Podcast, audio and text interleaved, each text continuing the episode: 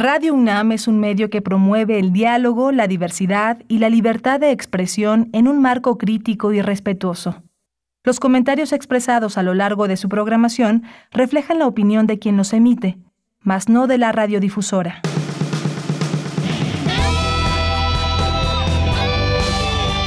Prisma RU. Relatamos al mundo.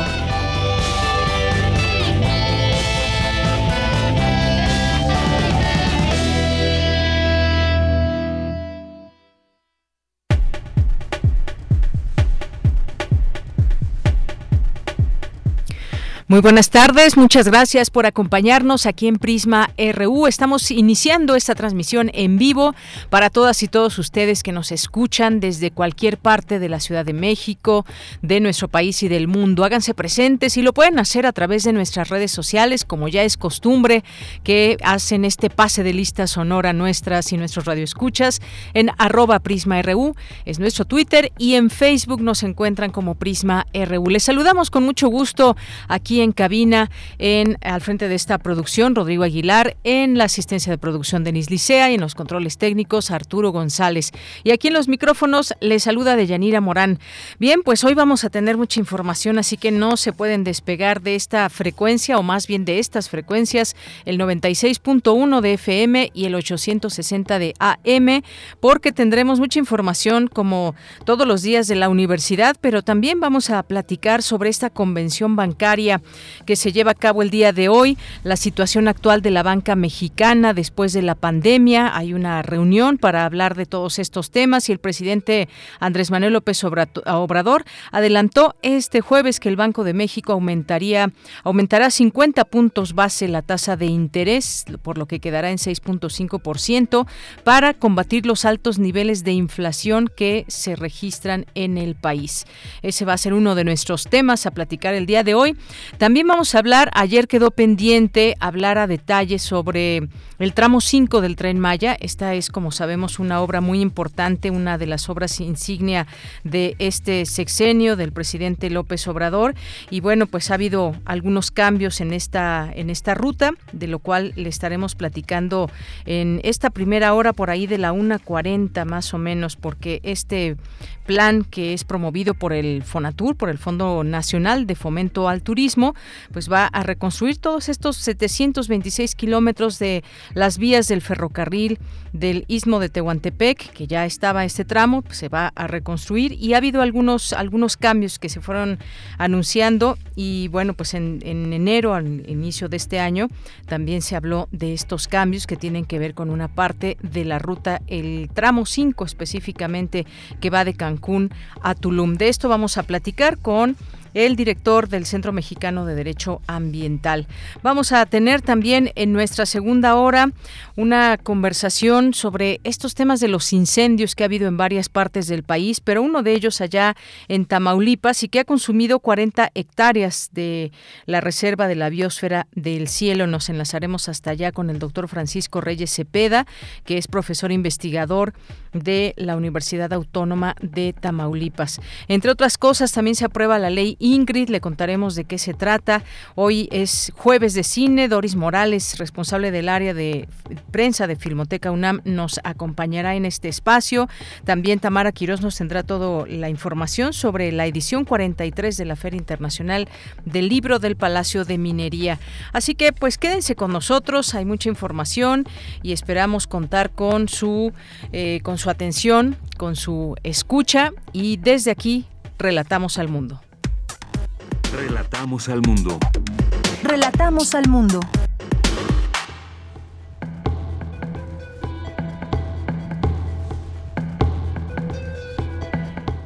Bien, y en la información, en resumen, hoy estamos ya a jueves 24 de marzo, ya estamos pues más hacia el final de este mes de marzo y bueno, pues ya a unos días de que entró la primavera.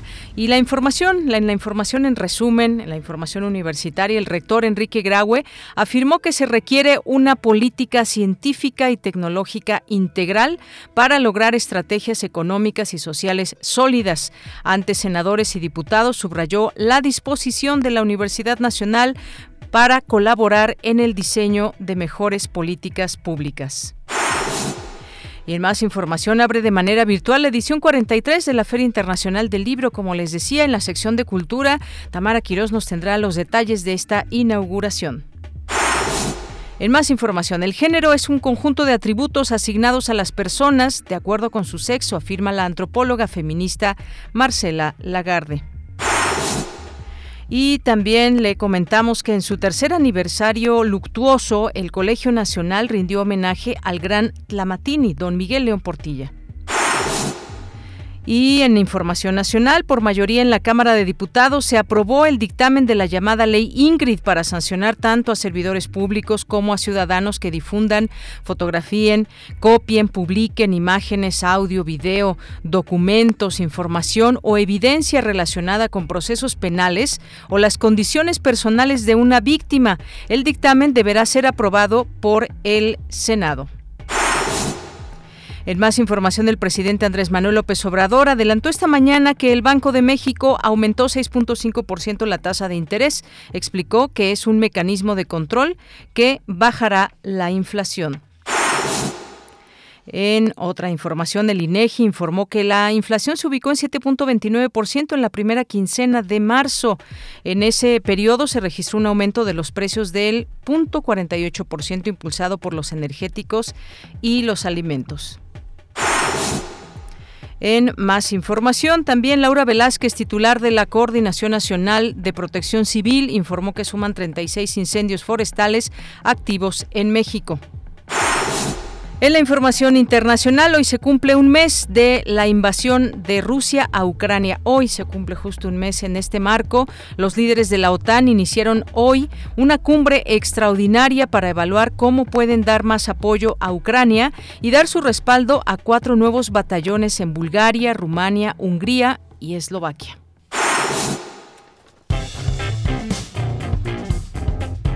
Campus RU Bien, pues iniciamos la información de nuestro campus universitario en este día. Ya estamos enlazando, estamos enlazados ya con mi compañera Virginia Sánchez. Señala el rector Enrique Graue la necesidad de una política científica y tecnológica integral de largo alcance. ¿Qué tal, Vicky? Te saludo con mucho gusto. Muy buenas tardes. Igualmente, Bella, muy buenas tardes a ti el auditorio del Prisma RU. La ciencia tiene sus saberes y sus verdades. La sociedad tiene sus deseos y necesidades y ambas vertientes deben complementarse para encauzarlas hacia el mejor de los futuros, y solo se podrá lograr escuchándonos todas y todos y tomando esfuerzos y entendimientos. Así lo señaló el rector Enrique Graue al participar en la presentación del trabajo en conferencia para la dictaminación de una nueva ley de ciencia y tecnología a cargo de las comisiones de Ciencia y Tecnología del Senado de la República y de Ciencia, Tecnología e Innovación de la Cámara de Diputados. En ese sentido, el rector destacó la importancia de una política científica y tecnológica integral y de largo alcance para lograr políticas económicas y sociales sólidas. Escuchemos al rector. Para la Universidad Nacional es un verdadero gusto el poder estar aquí y tener la oportunidad de confirmarles la disposición de nuestra Casa de Estudios para colaborar en el diseño de las mejores políticas públicas y así impulsar el importantísimo sector de ciencia, tecnología e innovación. Si algo nos han demostrado estos últimos dos años es que no pueden existir políticas económicas y sociales sólidas sin una política científica y tecnológica integral y de largo alcance, para que el futuro sea de un desarrollo sustentable que debemos alcanzar desde un enfoque social y humano. Mientras que el director general del Instituto Politécnico Nacional, Arturo Reyes Sandoval, resaltó la importancia de la ciencia para el instituto y el país por lo que reiteró su respaldo al quehacer legislativo para contribuir al ejercicio de reflexión de la nueva ley que contribuye al desarrollo y bienestar de México. En tanto, el presidente de la Junta de Coordinación Política de la Cámara Alta, Ricardo Monreal Ávila, aseguró que nuestro sistema educativo, el de la ciencia y la tecnología y la innovación, son los elementos que deben guiar el desarrollo de las naciones. Y para ello, dijo, es muy importante la presencia de la UNAM y del Instituto Politécnico Nacional, donde se encierra una gran potencialidad para desarrollar nuestra ciencia y tecnología. Por su parte, Olga Sánchez Cordero, presidenta de la mesa directiva del Senado, resaltó la necesidad de trabajar en los marcos normativos vigentes y que sienten las bases de equidad, responsabilidad, transparencia e igualdad para el desarrollo de tecnologías confiables y seguras, determinantes para el futuro de la humanidad. Escuchémosla. Debemos acercar a todas y a todos los jóvenes a romper la barrera tecnológica. Muchos de los cambios tecnológicos que se desarrollen serán determinantes en el futuro de la humanidad y en que como nos relacionamos también entre las naciones. Y el presidente de la mesa directiva de la Cámara Baja, Sergio Carlos Gutiérrez Luna, aseguró que requiere fortalecer el presupuesto para ciencia, tecnología e innovación porque el progreso de las naciones está ligado al de estos sectores. Ella, esta es la información. Vicky, muchísimas gracias y muy buenas tardes. Buenas tardes. Bien, continuamos ahora con la siguiente información de nuestro campus universitario. El género es un es ese conjunto de atributos asignados a las personas de acuerdo con su sexo, afirma la antropóloga feminista Marcela Lagarde y Cindy Pérez Ramírez nos tiene esta información. ¿Qué tal, Cindy? Muy buenas tardes. ¿Qué tal, Deyanira? Muy buenas tardes. Es un gusto saludarte a ti y a todo el auditorio. El cuerpo es la base fundamental de las personas. Somos cuerpo y existe. Las feministas abonamos en los procesos para dejar de ser de otros y para otros, ser un cuerpo para sí. Así lo dijo Marcela Lagarde y de los Ríos, antropóloga feminista, en el foro virtual organizado por el Centro de Investigaciones Interdisciplinarias en Ciencias y Humanidades de la UNAM, aclaraciones necesarias sobre las categorías sexo y género. Partiendo también de esta cita de Simón de Beauvoir, no se nace mujer, se llega a hacerlo, esto con relación al género como una imposición social no se nace mujer, llega una a hacerla, pero tenemos el soporte maravilloso de los cuerpos sobre los cuales podemos construir variadas formas de ser, de existir, de pensar, de anhelar. El género está sujeto a la heterodesignación, no lo olvidemos. El género no se define a sí mismo. Es una heterodesignación, construirlo es complejo y contradictorio, atañe desde luego al sujeto, a la sociedad civil y al Estado. Le podemos responder a la pregunta desolada de Rosario Castellanos, que sí es posible otro modo de ser para las mujeres a condición de hacer la pregunta en femenino. En tanto, Amelia Barcasel, filósofa feminista, dijo que en estos tiempos la categoría de sexo puede ser problemática. Sin embargo, existen dos, macho y hembra. Asimismo, sentenció que el género es un término que incluso deberíamos dejar de usar. Vamos a dejar al término género descansar un rato. No usamos, no, usemos jamás género donde se puede decir mujeres, no usemos jamás género donde se puede decir feminismo y donde se dice mujeres no contribuyamos a que el género, el término género, haga que las mujeres desaparezcan, porque es que las mujeres y sus derechos son el objeto principal del feminismo. No debemos utilizar género cuando no es necesario y se puede decir mujeres y se puede decir sexo. No debemos utilizar perspectiva de género cuando queremos decir política feminista. Deyanira, este foro virtual buscaba responder estos cuestionamientos que se han hecho en estos últimos tiempos en relación a, estos conceptos y también a estas agendas feministas eh, que son eh, incluso distintas entre sí. Eh, pues bueno, como cuáles son pues estos fundamentos teóricos y conceptuales y los mecanismos políticos y jurídicos que han consolidado el feminismo con el uso de ambas categorías. Esta es la información que tenemos. Gracias, Cindy. Muy buenas tardes. Muy buenas tardes. Bueno, pues aquí estos planteamientos muy interesantes tanto de Marcela Lagarde como de Amelia Valcárcel. Y nos vamos ahora con Cristina Godínez. Familiares, académicos y amigos rinden homenaje a Miguel León Portilla. Hola, ¿qué tal, Deyanira? Un saludo para ti y para el auditorio de Prisma RU. A tres años del fallecimiento del historiador, el Colegio Nacional le rindió homenaje. El arqueólogo Eduardo Matos Moctezuma dijo que León Portilla sentó las bases de nuevos derroteros e hizo a un lado el eurocentrismo. El autor ponía las cosas en su lugar al hacer ver que la visión que los pueblos tienen del universo lo mismo prevalece en la antigua Grecia y Roma que en otros pueblos del mundo, y los mexicas no fueron ajenos a ello. Con filosofía náhuatl, Miguel León Portilla hace a un lado aquel eurocentrismo clásico que llevaba a no pocos filósofos a desdeñar el pensamiento de diversos pueblos que partían de otros parámetros para aprehender el universo. La segunda obra, visión de los vencidos, le da voz al denostado a través de sus propios relatos y logra darnos así la otra cara de la moneda. La directora del Instituto de Investigaciones Históricas, Elise Spickman, habló de las aportaciones de Miguel León Portilla a la UNAM. Para Gonzalo Celorio, director de la Academia Mexicana de la Lengua, quizá lo más importante fue su legado a la historia y a la antropología. Mostrar que pueblos considerados marginales poseen complejos sistemas filosóficos, comprobar que no solo los vencedores, sino también los vencidos pueden escribir la historia, tomar conciencia de que lo que se conoce tradicionalmente como descubrimiento de América puede entenderse también como el encuentro de dos mundos e influir en acciones que favorecen a los descendientes de los pueblos indígenas, a los indios vivos, cuyas culturas tributó, como se lo infundieron sus maestros Gamio y Garibay, su mayor respeto y reconocimiento. Es en el conocimiento y la valoración de la lengua náhuatl donde se decanta la extraordinaria labor de nuestro Tlamatini. En tanto que dure el mundo, su palabra seguirá entre nosotros, formando rostros sabios y corazones firmes.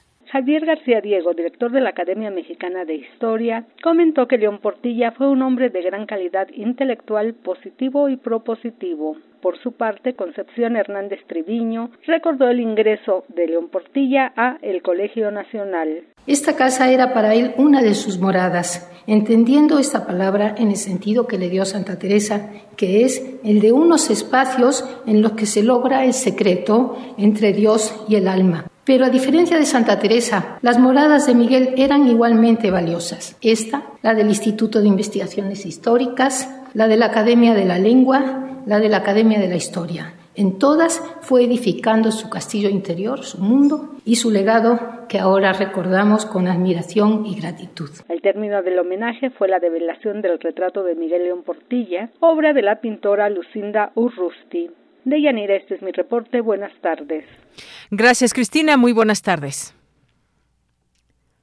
Al mundo. Relatamos al mundo. Bien, continuamos. Es la una de la tarde con 20 minutos. Vamos a hablar de esta convención bancaria que se lleva a cabo, en donde, pues bueno, varios pueden ser los temas que son de interés, la situación actual de la banca mexicana después de la pandemia y, bueno, pues por ahí un adelanto que dio el presidente López Obrador de que el Banco de México aumentará 50 puntos base, 50 puntos base la tasa de interés y, pues bueno, qué es lo que hay desde allá, desde el día de ayer ya llegó el secretario de Hacienda, Rogelio Ramírez de la O, el subsecretario Gabriel Llorio y bueno, pues esto que se lleva, esta reunión que se lleva a cabo en Acapulco, Guerrero. Bien, pues hemos invitado hoy al doctor César Armando Salazar López de la Coordinación de Análisis Macroeconométrico Prospectivo del Instituto de Investigaciones Económicas. ¿Qué tal, doctor? Bienvenido, muy buenas tardes. ¿Qué tal? Muy buenas tardes a usted y a su auditorio. Gracias por estar aquí con nosotros. Y bueno, pues esta reunión, esta convención bancaria, ¿qué importancia reviste en estos momentos? ¿Cuáles son esos temas que se eh, prevé se puedan eh, poder discutir ahí y que todo tiene que ver también con, pues mucho el tema de la pandemia y cómo, pues, eh, qué ha pasado con la banca y qué ha pasado también con, pues, cómo se dan todas estas relaciones con la, la sociedad? ¿Qué nos puede decir en principio, doctor? Bueno, esta clase de reuniones sectoriales sirven para que justamente los participantes de este mercado eh, analicen cuáles han sido eh, los resultados del último año, los últimos meses y sobre todo los desafíos ¿no? que enfrentará el sector no solamente a nivel local, sino a nivel global, y la forma en la que, en teoría, se tendría que organizar pues para poder enfrentar los retos. ¿no? Eh, en, términos de los temas, seguramente que de forma colateral eh, siempre siempre se, se, debe de ver en, la banca el, el, el tema que el, tema sobre la importancia que tiene para apalancar el crecimiento económico. ¿no? O sea, los bancos tienen este gran, o deberían tener este gran propósito de otorgar crédito, pero obviamente que hay un, un tema previo que es el que eh, no, no, no necesariamente eh, se vincula, que es eh, que tienen que también tener grandes beneficios, grandes ganancias en términos del, del, negocio que son. Entonces, en algún sentido, incluso en, en, México en particular, estos, estas dos cosas pueden, pueden estar en contra, ¿no? tenemos en México una banca que no no presta lo suficiente, sobre todo para actividades productivas, una banca muy concentrada y al mismo tiempo una banca que tiene grandes rentabilidades, incluso los grupos financieros eh, que pertenecen a, bueno, que sus clases, casas matrices son de otros países, como España o Estados Unidos, eh, las, las, las ganancias, los beneficios que obtienen en México son muy importantes para el grupo en general, ¿no? Entonces, justo digamos, la, desde la perspectiva de la sociedad, es ver qué, qué opina la banca, qué, qué va a generar con el propósito de poder apalancar el desarrollo, pero también creo que el Estado está en su derecho de poder ir eh, y buscar que éstas apliquen políticas justamente para el crecimiento. Y respecto a la, a la parte de, la pandemia, eh, a mí me parece que el sector financiero en general, o sea, si bien es cierto que ha tenido sus, sus altibajos, que, seguramente disminuyó su ritmo de actividad, en realidad esta crisis no se ha convertido en una crisis financiera. De hecho, en México los bancos presumen altos índices de capitalización y presumen muy bajas tasas o, un incremento muy marginal en sus tasas en sus tasas de morosidad, en sus, sus indicadores de morosidad. Entonces, eh, eh, eso eso digamos relativamente es bueno, pero la contraparte es que justo han dejado de prestar, ¿no? O sea, estamos eh, eh, en, en, niveles bajos de, crédito, de otorgamiento de crédito, en términos reales. Eh, solamente por ahí habría alguno que, que estaría creciendo, ¿no? Aunque sea marginalmente, que es el crédito hipotecario, pero de ahí el crédito al consumo y sobre todo el crédito comercial para empresas parece que no no no no levanta, no retoma y ahora en este contexto de altas tasas de interés que, que podemos comenzar a ver justamente por las reacciones que tendrá el Banco de México ante los incrementos también de de el, las tasas de interés de referencia internacionales como las de la Reserva Federal pues entonces e, e, este digamos tenemos que tenemos que estar muy al pendiente y me parece que la autoridad tiene que hacerlo también para poder supervisar y que las tasas de interés no se eleven eh, en demasía y que haya verdadera disponibilidad de crédito para actividades productivas, porque es la única forma en la que México podrá recuperar su crecimiento en un menor tiempo. Muy bien, doctor. Gracias por esta, este primer análisis. Bueno, pues sí, como sabemos, eh, en esta reunión, pues hay eh, los expositores invitados analizan, pues los retos que enfrenta el sector financiero en el contexto ahora pospandémico, si habremos hablar o identificar con algún término. Hoy, digamos, el título central, el título central es una banca incluyente en la era digital y los retos del cambio climático.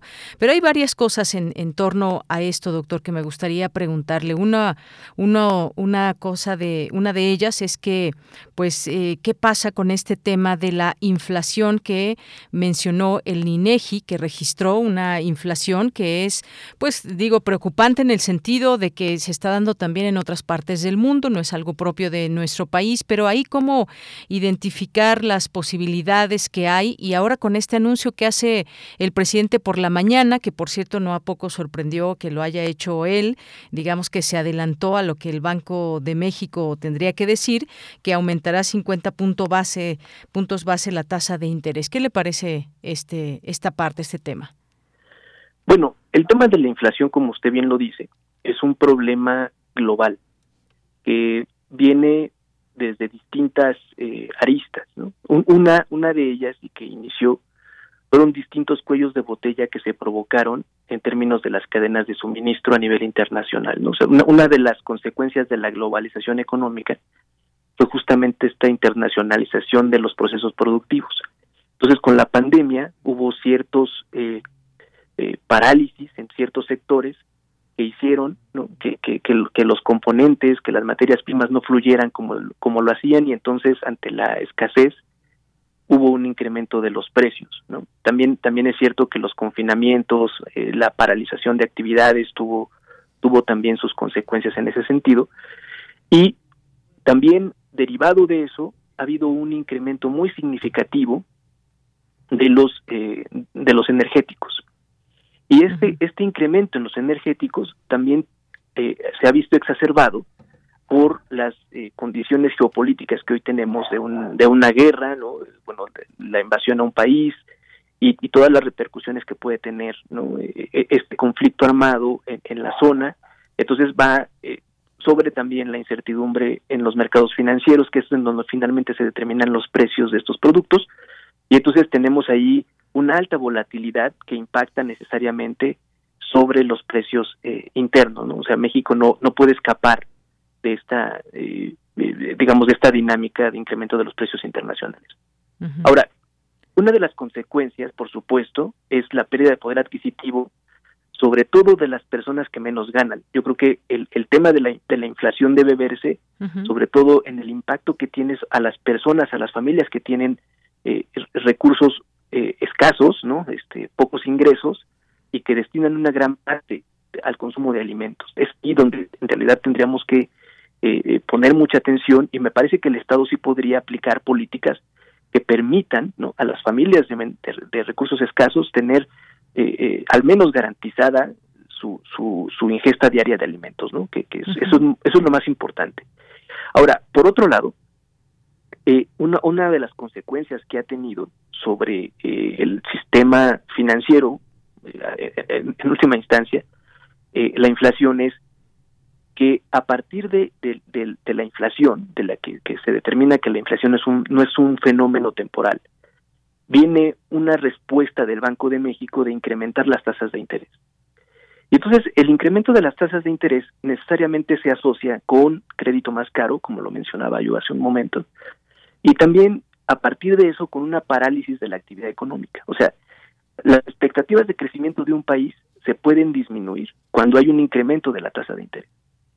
Entonces, eh, el, subir las tasas de interés a partir de la de, cómo se, se, se, va la inflación, bueno, es, es este, eh, a mí me pareció que, el Banco de México no actuó de la forma más adecuada, porque el canal de transmisión fue completamente un choque de precios externos. Y lo único que ha hecho es ralentizar el ya de por lento, la lenta recuperación económica que, que ha tenido el país post pandemia. Ahora, eh, em, eh, ¿se, puede, ¿se podrían hacer otras cosas? Bueno, habría que verlo porque México está muy inserto en el tema global, pero lo que es un hecho es que el incremento de las tasas de interés pues tiene una razón de ser, ¿no? Que, se supone que el banco actúa porque existen eh, un incremento de la demanda y entonces así subimos la tasa de interés, baja la demanda y tendría que bajar la inflación pero en este caso ese no es el mecanismo de transmisión. Y bueno, se ha, se ha, se ha discutido mucho esa parte. Eh, y, ya finalmente, eh, respecto a lo que usted me mencionaba de, de, este anuncio que hizo el presidente en la mañana, de, pues parece que, que ahí es algo muy, eh, bueno, podría ser algo muy grave, porque justamente lo que, lo que se nos ha dicho en términos de la autonomía del Banco Central es que justamente no hay ningún vínculo, ¿no? O no debería existir ningún vínculo entre la autoridad monetaria y el resto del gobierno.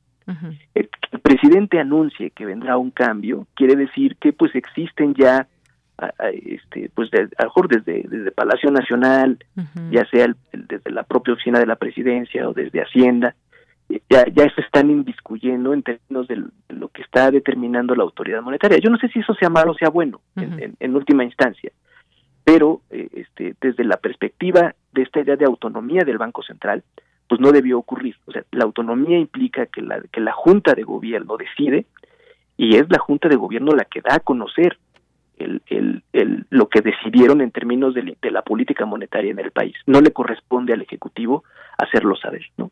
Claro, efectivamente ese, ese es un punto importante que quería comentar con usted porque justamente, como decía, eh, asombró un poco el que se diera este anuncio previo a que lo hiciera, pues como normalmente se debe hacer, que es a través del eh, gobierno del Banco de México, pero pues bueno, justamente en su comunicado de la UNA dice que la Junta de Gobierno del Banco de México decidió incrementar en 50 puntos base el objetivo para la tasa de interés interbancaria a un día, a un nivel de 6.5% debido a la moderación de la economía mundial y a las, a las presiones inflacionarias por el elevado precio de los alimentos y energéticos.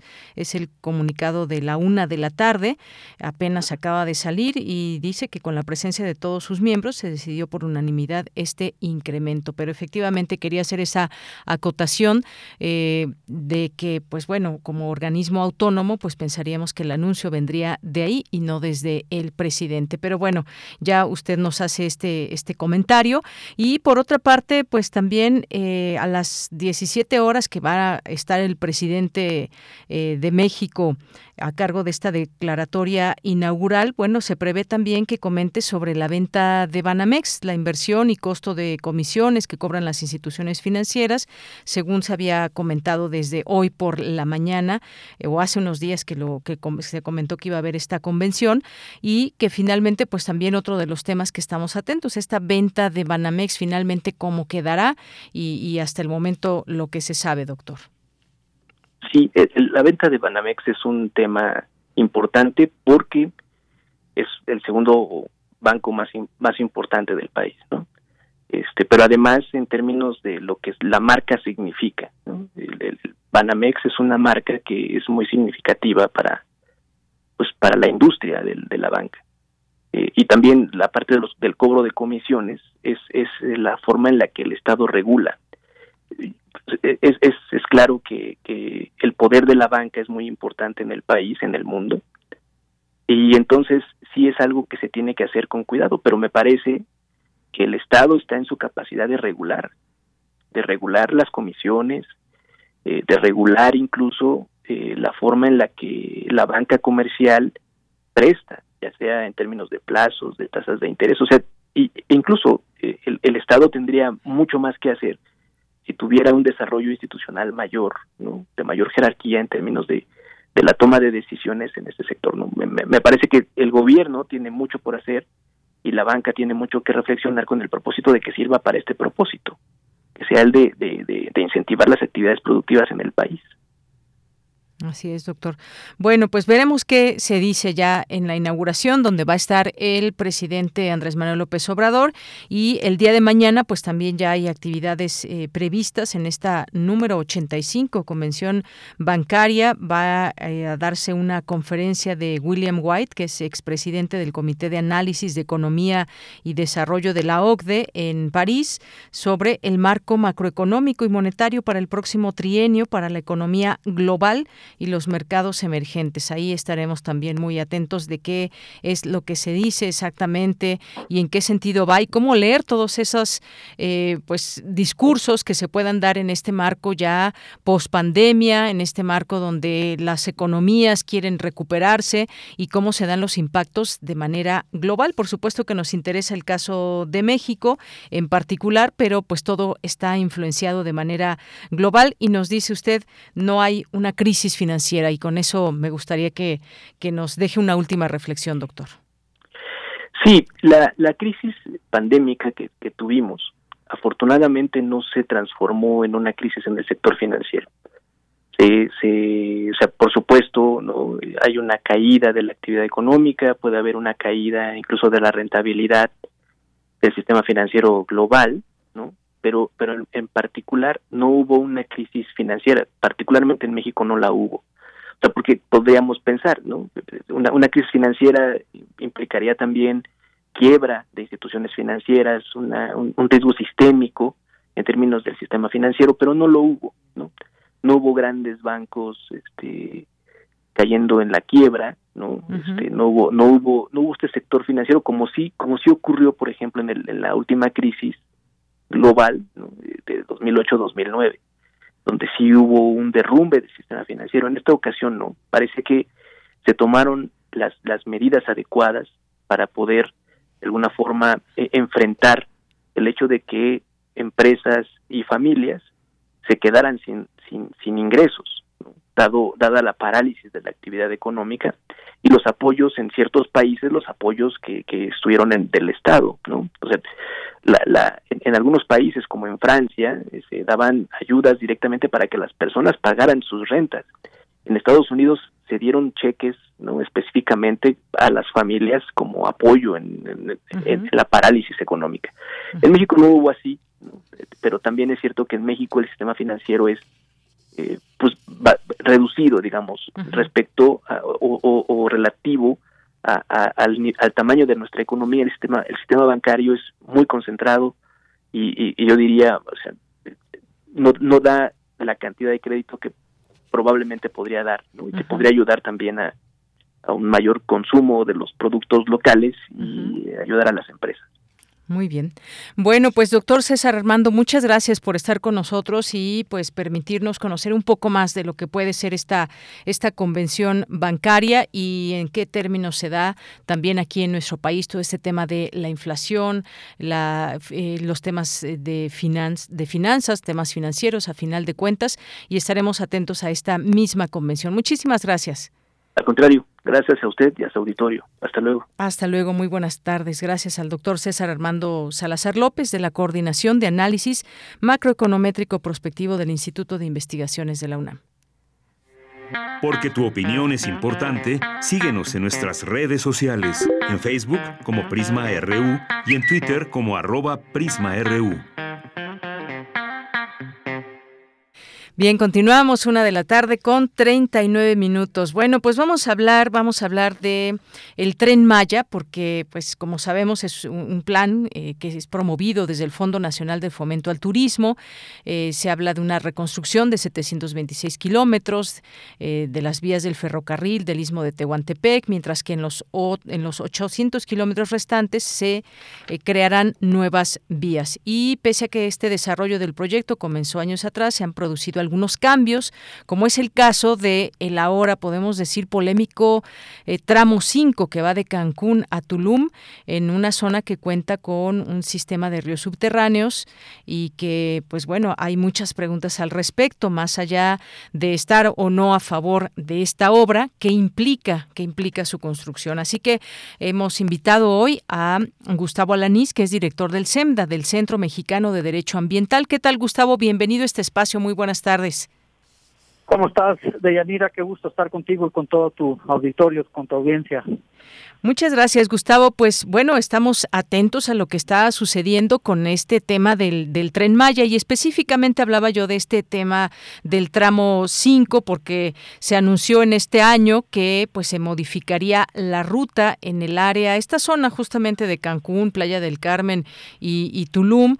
Y bueno, hemos escuchado distintas voces ya de asociaciones ecologistas, eh, incluso pues comunidad científica, ambientalista, sobre una preocupación que hay sobre eh, pues el tipo de suelo y lo que hay debajo de lo que se puede ver a, simple vista. ¿Qué, ¿Qué, nos puedes decir sobre, quizás empecemos un poco con esta obra en general del tren Maya y luego nos vamos con este tramo 5? Con muchísimo gusto, Deyanira. Mira, vale la pena mencionar que proyectos de esta naturaleza, eh, proyectos de infraestructura como este, es eh, por ley, es decir, están obligados a someterse al procedimiento de evaluación de impacto ambiental. y, lo que dice la ley es que eh, estamos hablando de que se tiene que someter al procedimiento de evaluación de impacto ambiental el proyecto, el proyecto, la obra. Eh, es decir, no habla de partes, no habla de trazos, no habla de segmentos, ¿no? Cuando tú ves el artículo eh, 30 ¿no? de la Ley Ambiental Federal, se habla de eh, la obra o la actividad ¿no? ¿De qué se trata? Se habla de la obra o actividad respectiva, es decir, tú no puedes fragmentar para efectos de impacto ambiental una obra si no tienes que presentarla en su conjunto. En este caso que nos ocupa, solo los tramos 1, 2 y 3 cuentan con una autorización condicionada en materia de impacto ambiental, misma que ya se otorgó, por cierto, una suspensión eh, en relación a esta autorización. Pero lo que son los, cuatro, los tramos 4, 5, 6 y 7 no tienen autorización de impacto ambiental. Entonces hay dos cosas aquí. Uno que es la fragmentación de la evaluación del proyecto en su conjunto para evitar dar a conocer los impactos sinérgicos y acumulativos.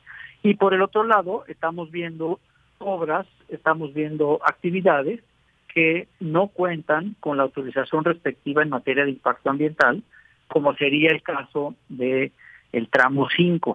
Y por eso es que eh, la sociedad eh, de Quintana Roo, particularmente de Tulum y de Playa del Carmen, ha estado alertando, además porque se pretende que este tramo 5 pase por eh, cuevas, por eh, cenotes, por ríos subterráneos, y eso puede eh, generar una fragilidad importante para la infraestructura a un grado tal que puede haber algún tipo de, derrumbes.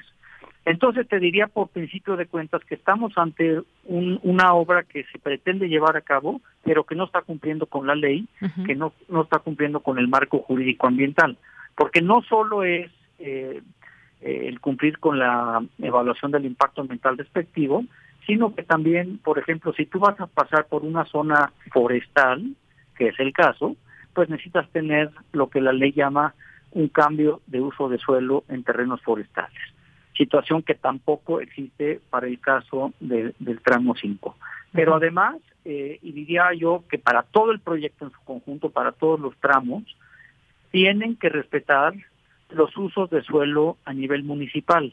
¿Por qué? Pues porque los municipios en México son la autoridad, de acuerdo con el 115 constitucional, de eh, poder establecer los usos de suelo dentro de su territorio. Es decir, qué se puede y qué no se puede hacer y en dónde sí y en dónde no.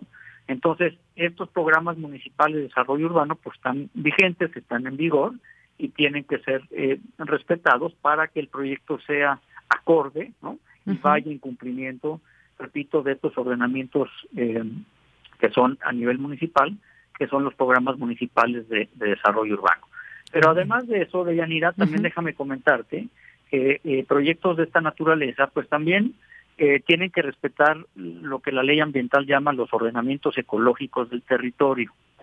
Y esto lo que quiere decir es que eh, en, la zona del tramo 5, ¿no? en la zona Cancún-Tulum, hay ordenamientos ecológicos locales y entonces se tienen que respetar porque los ordenamientos ecológicos lo que hacen es que establecen eh, una serie de, de densidades, ¿no? Se dicen, por ejemplo, cuántos cuartos por hectárea, qué alturas, etcétera, ¿no? Entonces se tienen que respetar también estos eh, programas eh, que establecen, digamos, lo que tiene que ver con el ordenamiento ecológico del territorio. Y dos aspectos más que, te pongo en contexto desde el punto de vista, digamos, eh, estrictamente legal, eh, tiene que ver con que en la zona de, de los tramos del tren, pues hay varias áreas naturales protegidas de competencia federal y de competencia estatal.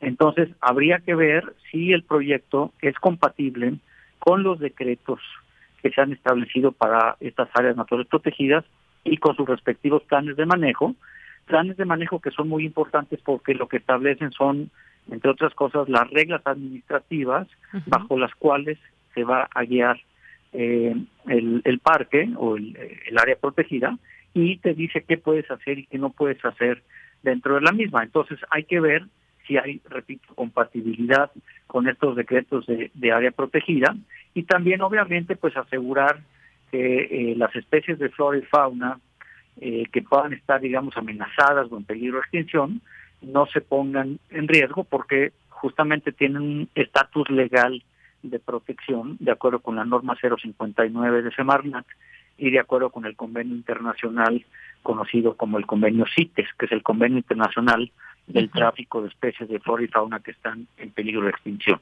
Y, y para redondear todo esto, pues obviamente tiene que haber de Yanira las consultas públicas eh, respectivas, ¿no?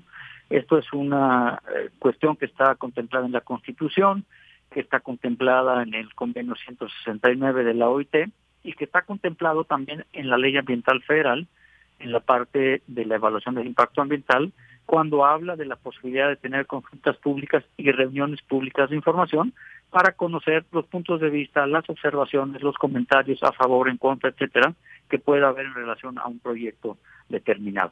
Entonces te diría en resumen que si un proyecto como el Tren Maya quisiera ir adelante, tendría que cumplir legalmente hablando con todas estas disposiciones.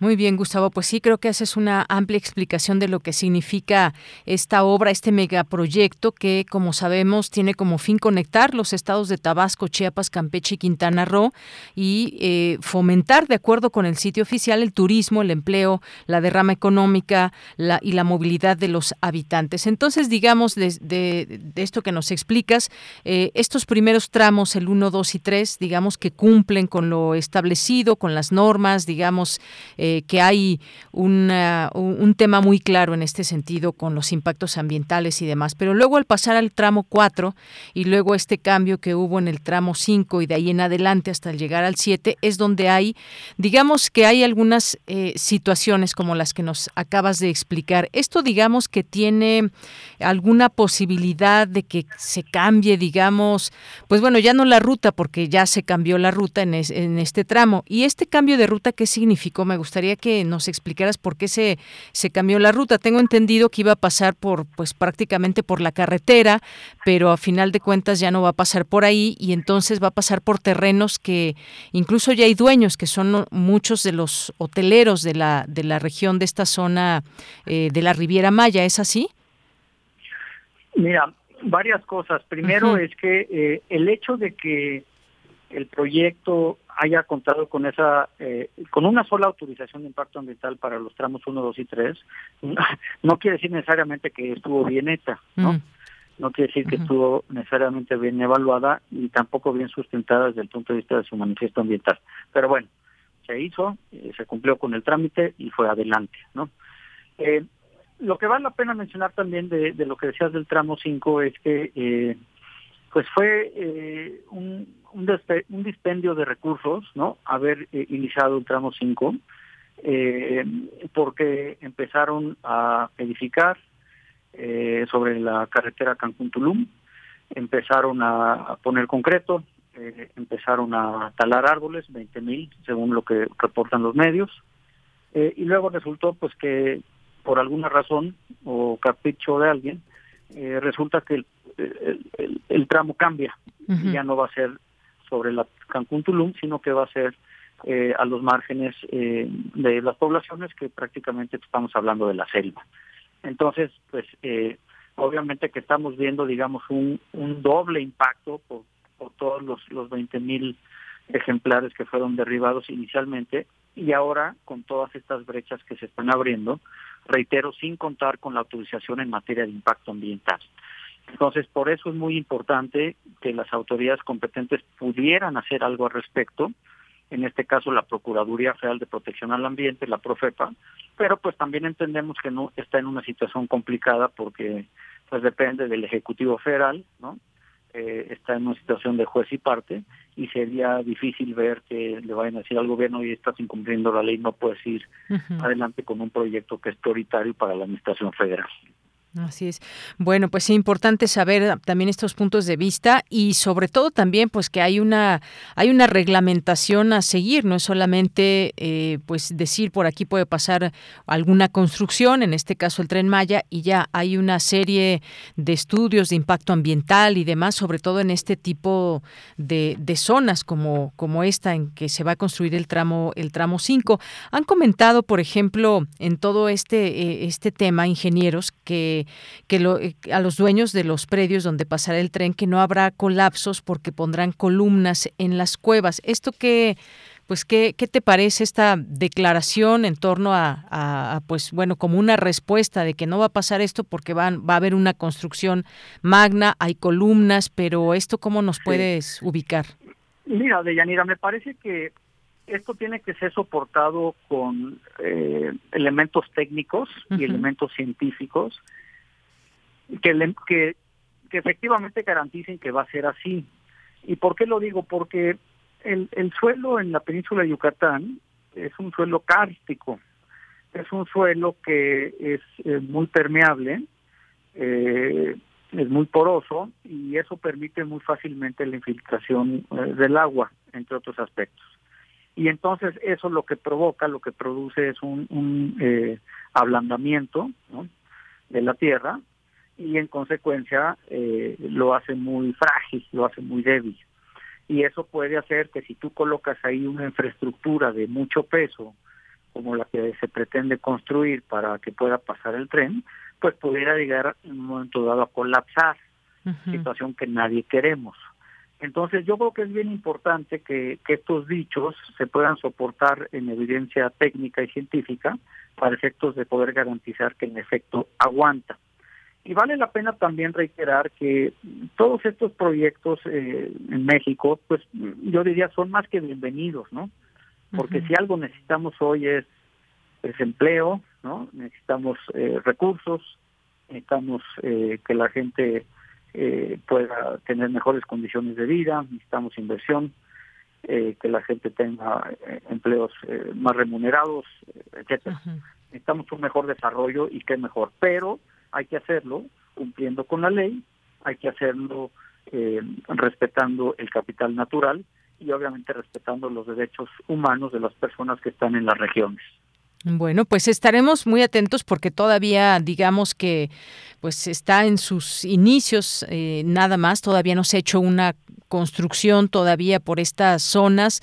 No sabemos si se vuelva a, cambiar otra vez la ruta de alguna manera luego de que se está dando a conocer todo esto o qué es lo que va a, suceder también con todos los permisos que se deben dar y que se tenga pues un sustento de que de que se van a respetar todas estas áreas y por la otra también que dé certeza a que el paso de un tren por la ruta donde vaya pues que sea por supuesto seguro durante eh, la obra y posterior a ella, cuando ya esté en uso este tramo, que pues veremos qué, sucede. ¿Tienes alguna, alguna idea de que quizás con todos estos señalamientos y cosas que se pueden ahí pues establecer desde las instancias que corresponde, que pueda y a lo mejor cambiar esta ruta o digo, no sabemos porque todavía eh, tengo entendido no inicia como tal esta, este tramo? No formalmente, pero sí ya están devastando eh, vegetación natural. Eh, entonces sí valdría la pena que hubiera una eh, recapacitación, que se dé un paso para atrás y que se encuentre cuál pudiera ser la alternativa más viable y obviamente restaurar, compensar aquellas zonas que ya han sido afectadas, reitero, sin ninguna autorización en materia de impacto ambiental. Así es que ya lo estaremos platicando eh, contigo y con el auditorio con mucho gusto en, los días y en las semanas por delante. Claro que sí, claro que sí. Gustavo, por lo pronto, muchas gracias por estar con nosotros aquí en Radio UNAM.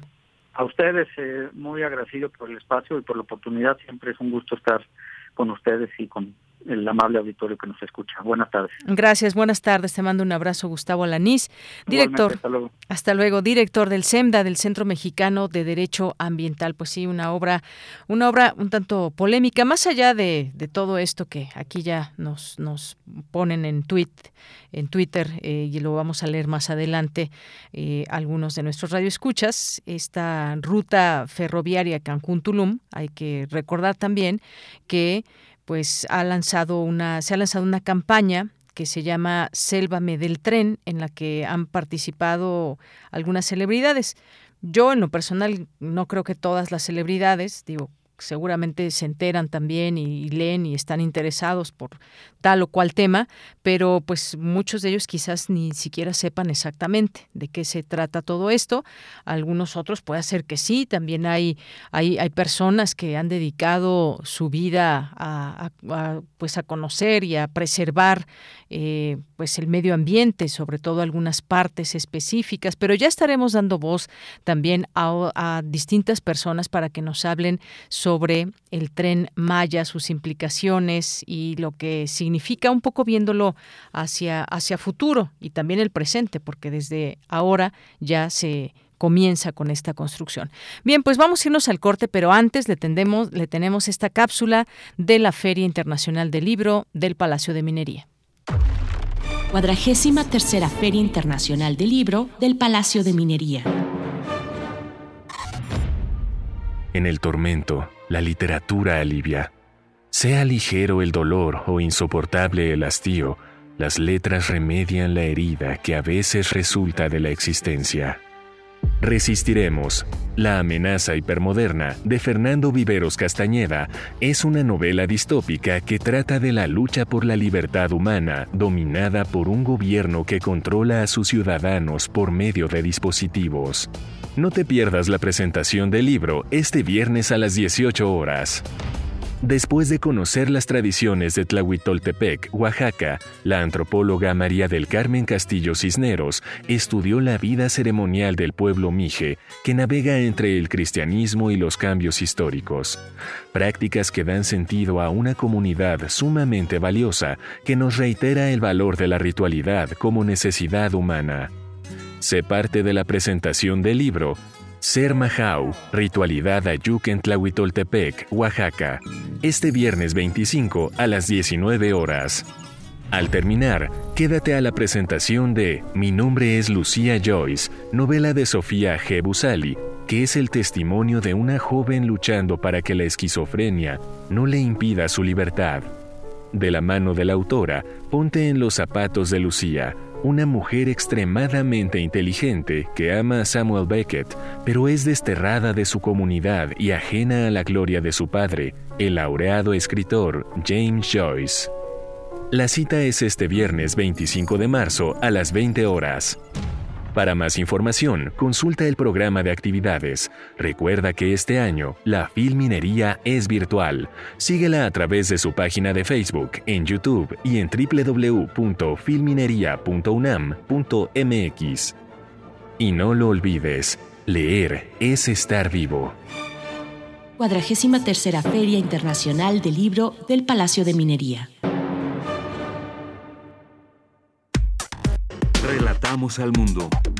Relatamos al mundo. Cosmos.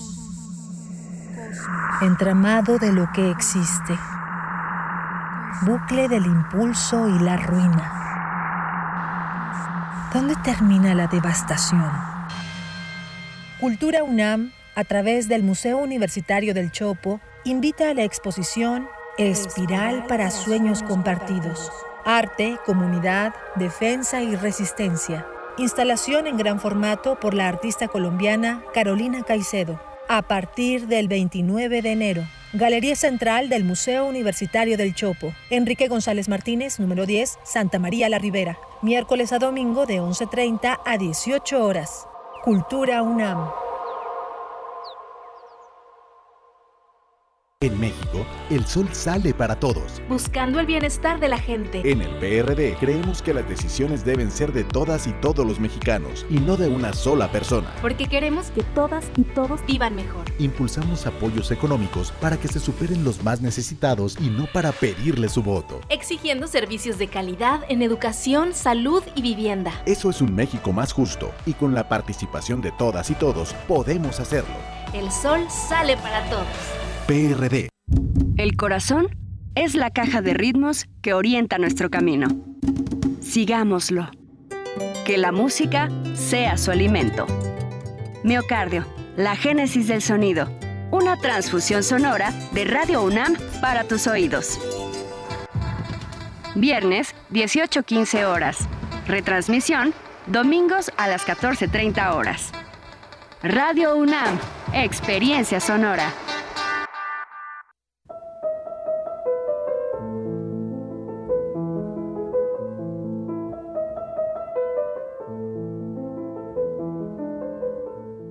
El hombre más feliz del mundo es aquel que reconoce los méritos de los demás y que puede alegrarse del bien ajeno como si fuera propio.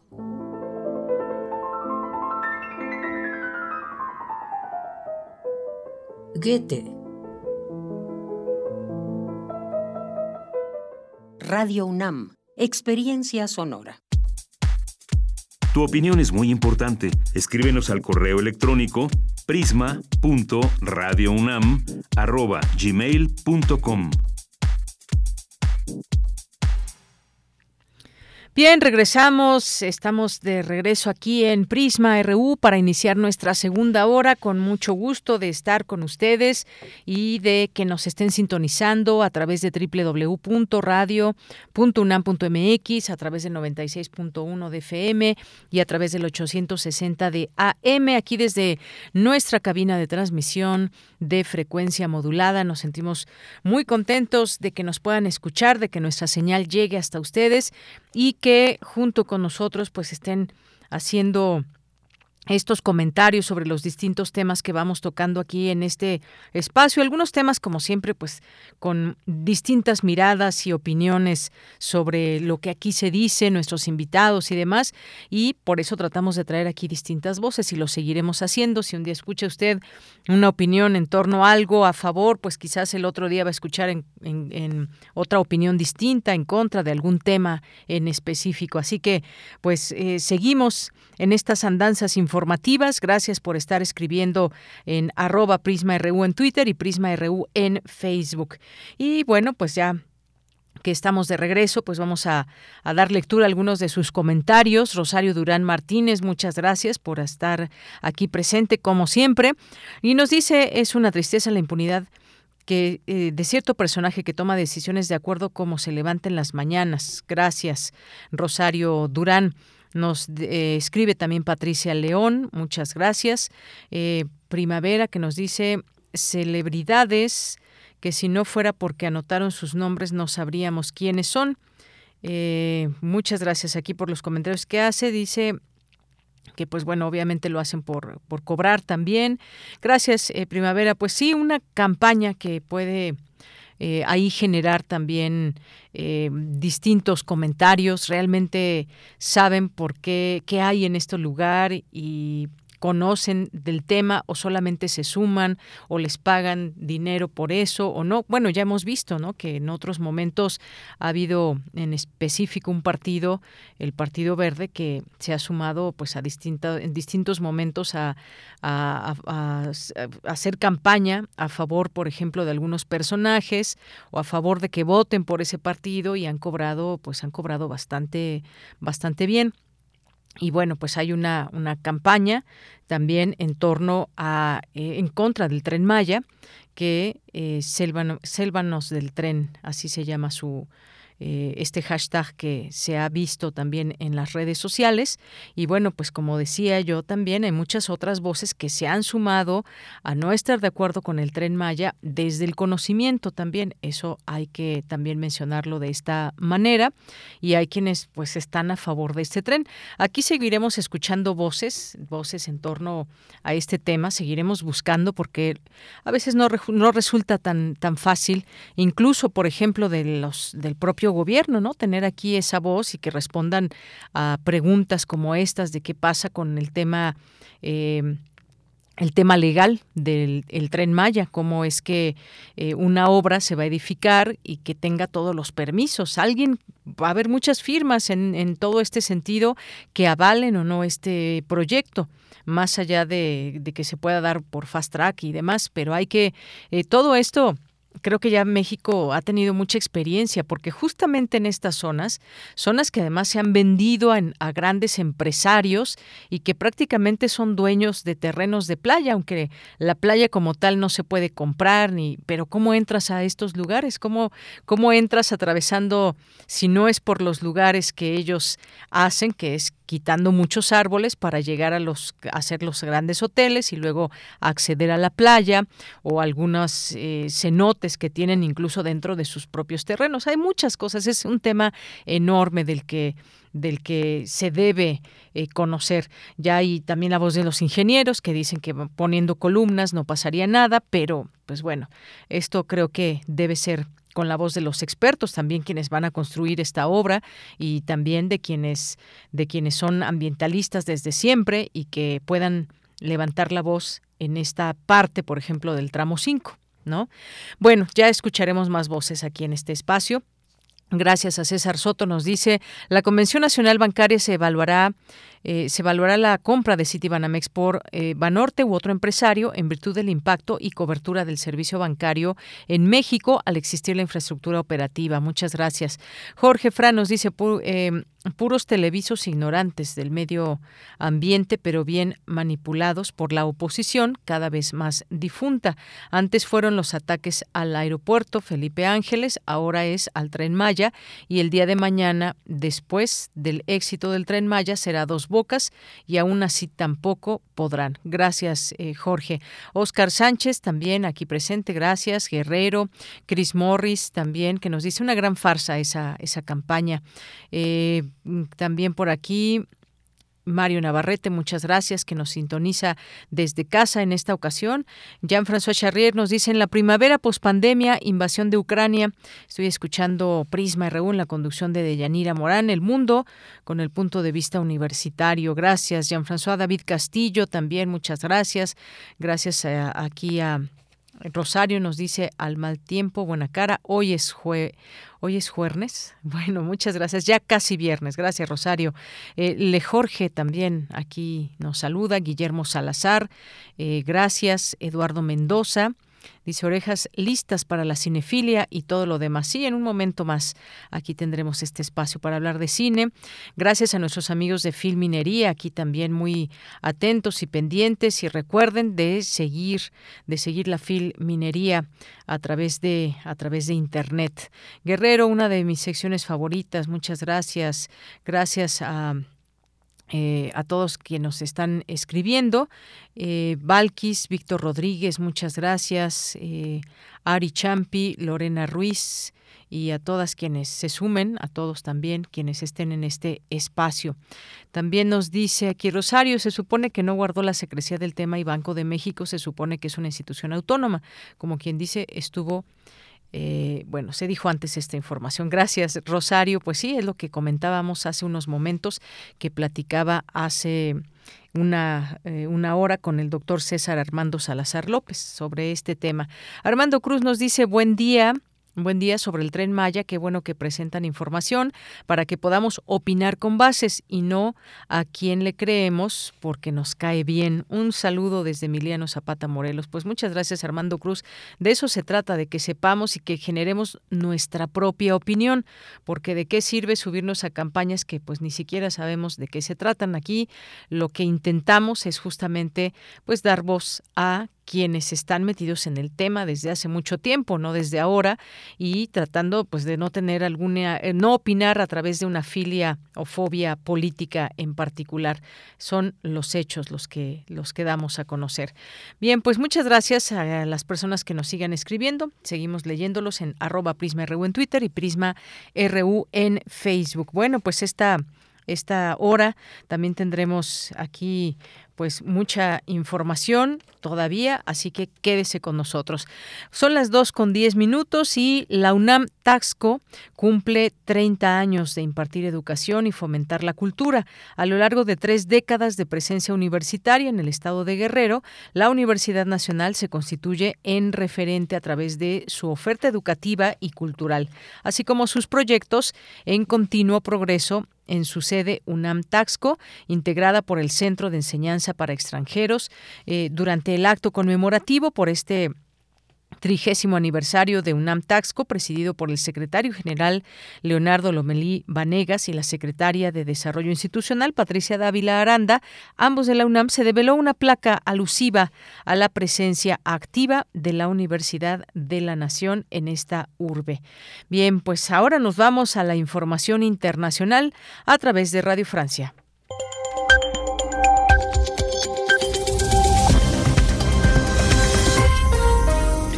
Hola a todos, bienvenidos a Radio Francia Internacional en este jueves 24 de marzo. Y Pilar Pérez está ya lista en la realización técnica de este programa que comienza con un breve repaso de la actualidad internacional.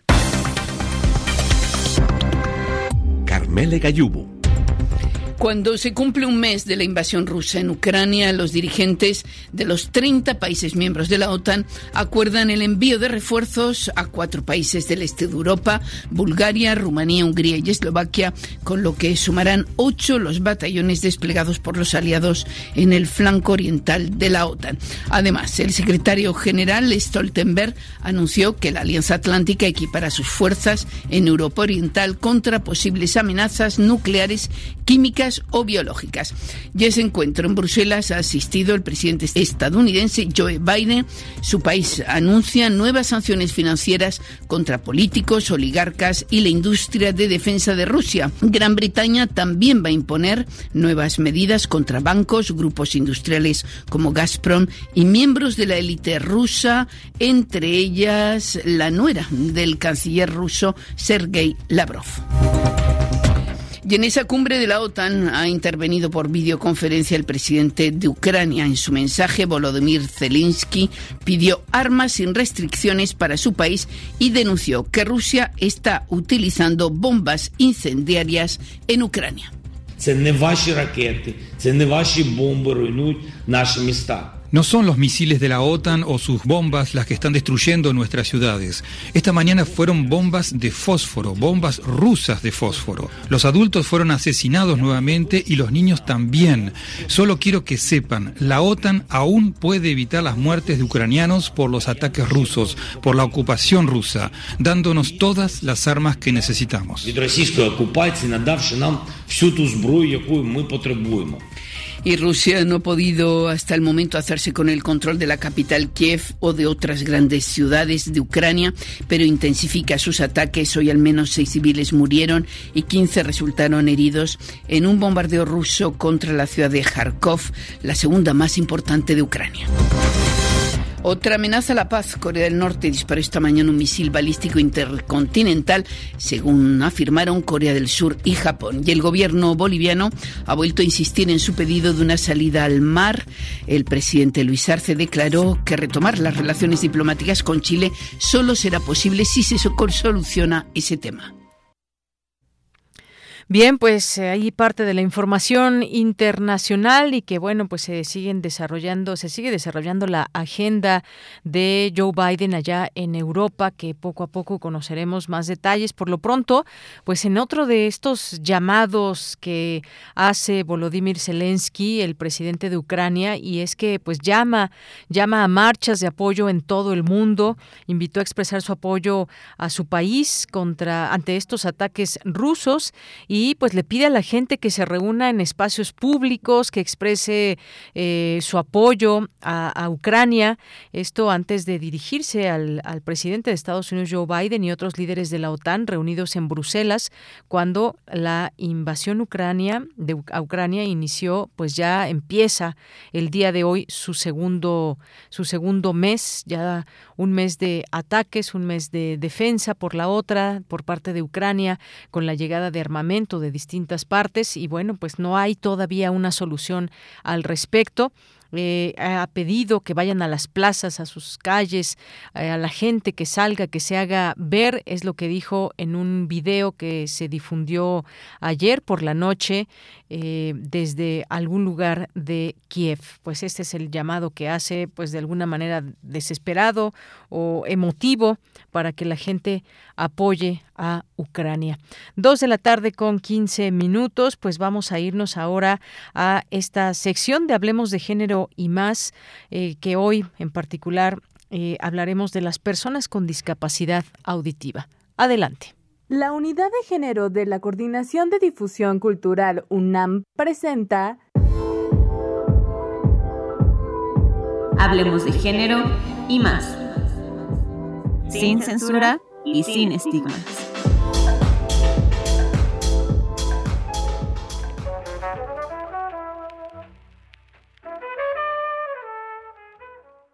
Tú que nos estás escuchando, que comprendes el mensaje hablado, imagina por un momento que eres sorda o sordo.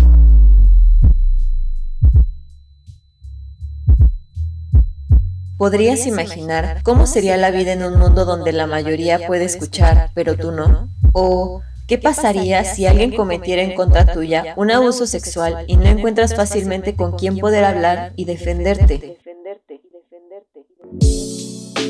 Hoy hablaremos del abuso que se comete hacia personas con discapacidad auditiva y el trabajo que se genera para poder ayudarles. Nuestra invitada en Hablemos de Género y más es Xochitl Alderete, licenciada en Psicología y maestra en Intervención Psicológica. Trabaja temas de violencia sexual y de género en niñas, niños y adolescentes y personas con discapacidad auditiva. Además, labora en la Secretaría de las Mujeres, en el proyecto Lunas.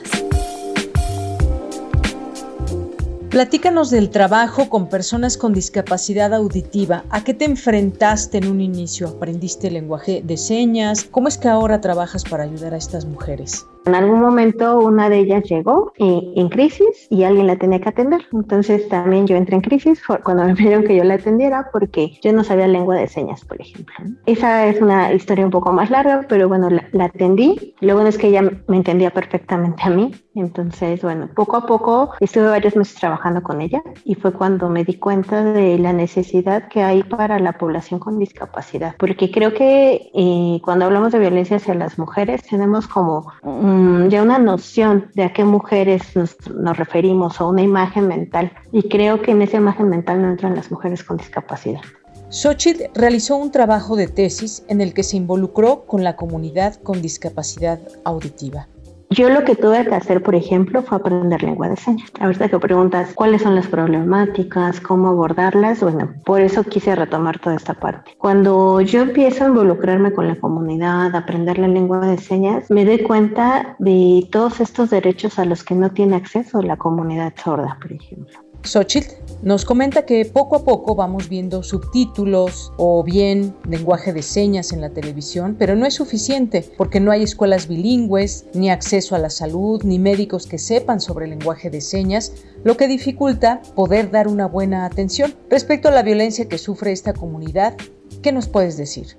Eh, es una comunidad que en sí misma eh, vive mucha discriminación, tiene muy identificada toda la discriminación y toda la violencia que viven como comunidad, pero un efecto del que yo me di cuenta durante la investigación y que es muy latente es, les es más difícil identificar la violencia, por ejemplo, hacia las mujeres. Está más normalizada y está tan normalizada como en la comunidad oyente, ¿no? Y tiene que ver con estas cuestiones de género, de lo que es ser hombre, lo que es ser mujer, y esto que nos han educado a las mujeres muchas veces a, a tolerar, a soportar la violencia, incluso a verla como parte de la dinámica de una relación de pareja, como los celos, este, el control, etcétera. Entonces, es lo mismo lo que ven las mujeres en la comunidad sorda y también es una violencia que no se visibiliza, es una violencia de la que no se habla.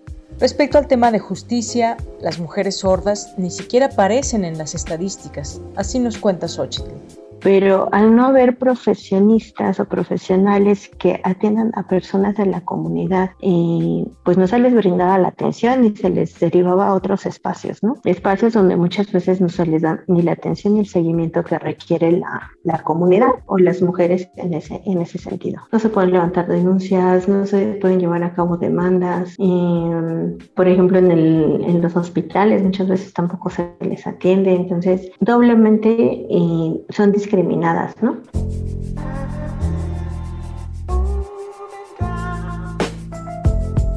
Las mujeres sordas tienen muchas intersecciones, es decir, problemáticas que son similares como el bajo acceso a la educación, si son personas pobres o no tienen empleo, son aún más vulnerables. Lo que yo detecto en el trabajo con la comunidad es eh, no hay una seña de violencia. Hay muchas señas que se parecen, muchas señas eh, que son como sinónimos que ocupan. En la lengua de señas, eh, no todas las palabras o todas las cosas que conocemos en el mundo oyente y las cosas que les hemos dado nombre, no, no, todas tienen una seña, ¿no? Entonces, cuando no, no hay una seña, puedes deletrear la palabra, puedes tratar de explicar a qué te estás refiriendo, puedes usar sinónimos sinónimos de, palabras, entonces lo que yo identifico es que no existe una seña para violencia. Y eso implica que no hay esta conceptualización de la violencia, porque sí hay una seña para hablar de la discriminación que vive la comunidad sorda, que la discriminación que vive una persona eh, con una discapacidad auditiva es audismo, y hay una seña para audismo, pero para violencia no.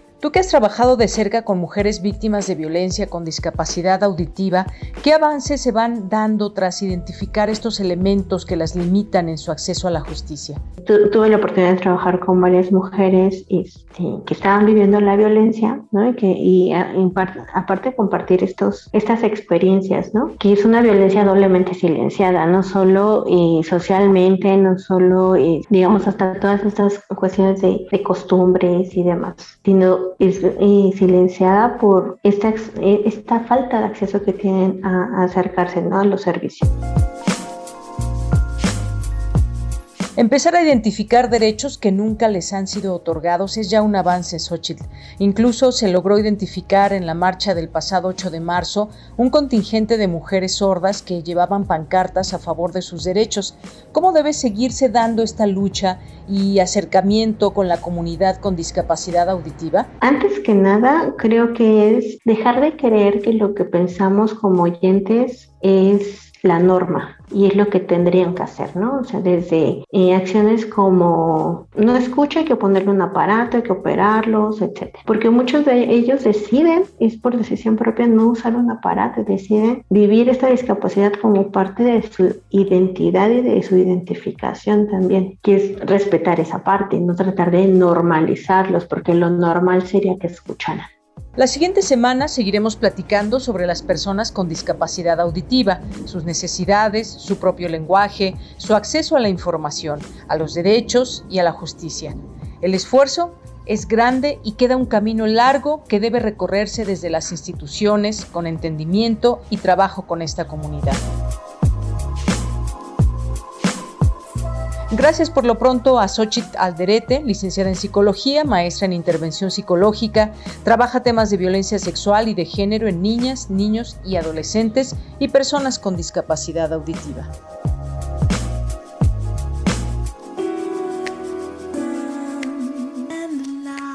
La Unidad de Género de la Coordinación de Difusión Cultural, UNAM, presentó. Hablemos de género y más una sección para hablar de derechos sexuales, reproductivos, aborto, lenguaje inclusivo y mucho más, sin censura y sin estigmas.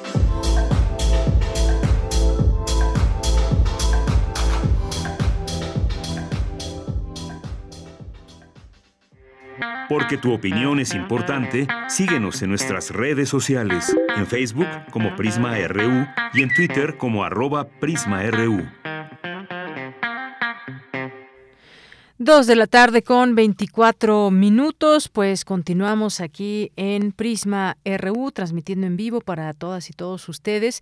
Ayer platicábamos de estos incendios que prevalecen en algunas zonas del país, uno de ellos que se dio ahí en el área del Teposteco, en, en Morelos, había otro más en Oaxaca, y bueno, hoy vamos a platicar de uno en particular que se, bueno, hubo dos en realidad en Tamaulipas, pero uno de ellos, un incendio forestal, consumió 40 hectáreas en la biosfera El Cielo en el municipio de Gómez Farías y además se reportó otro incendio en Bustamante, el cual dejó 12 hectáreas siniestradas, es lo que se informó por parte de Protección Civil del Estado. Y bueno, pues eh, para sofocar este incendio en el cielo eh, se están se apoyaron con pues distintas personas, eh, voluntarios y demás para pues tratar de que impactara lo menos posible esta, eh, esta biosfera, estas hectáreas en la biosfera El Cielo en el municipio de Gómez Farías, como les comento.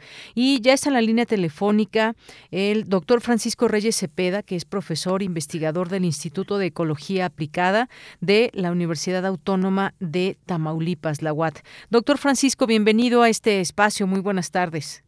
Hola, buenas tardes, Deyanira. Muchas gracias por la invitación y por estar al pendiente de lo que ocurre aquí en nuestra reserva de la biosfera.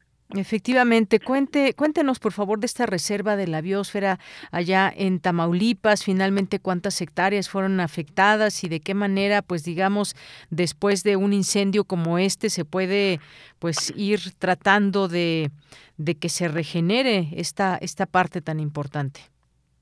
Sí, mira, lamentablemente como te lo estabas comentando, esta es la principal zona en donde se tiene la mayor cantidad de especies conservadas en el noreste de México.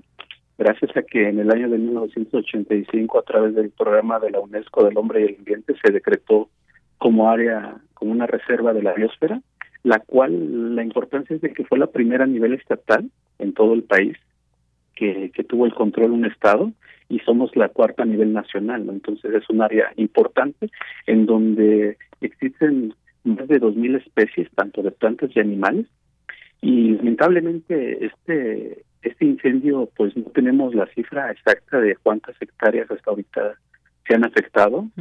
Hay reportes que hablan desde 40 hasta 300, pero no hay un dato oficial.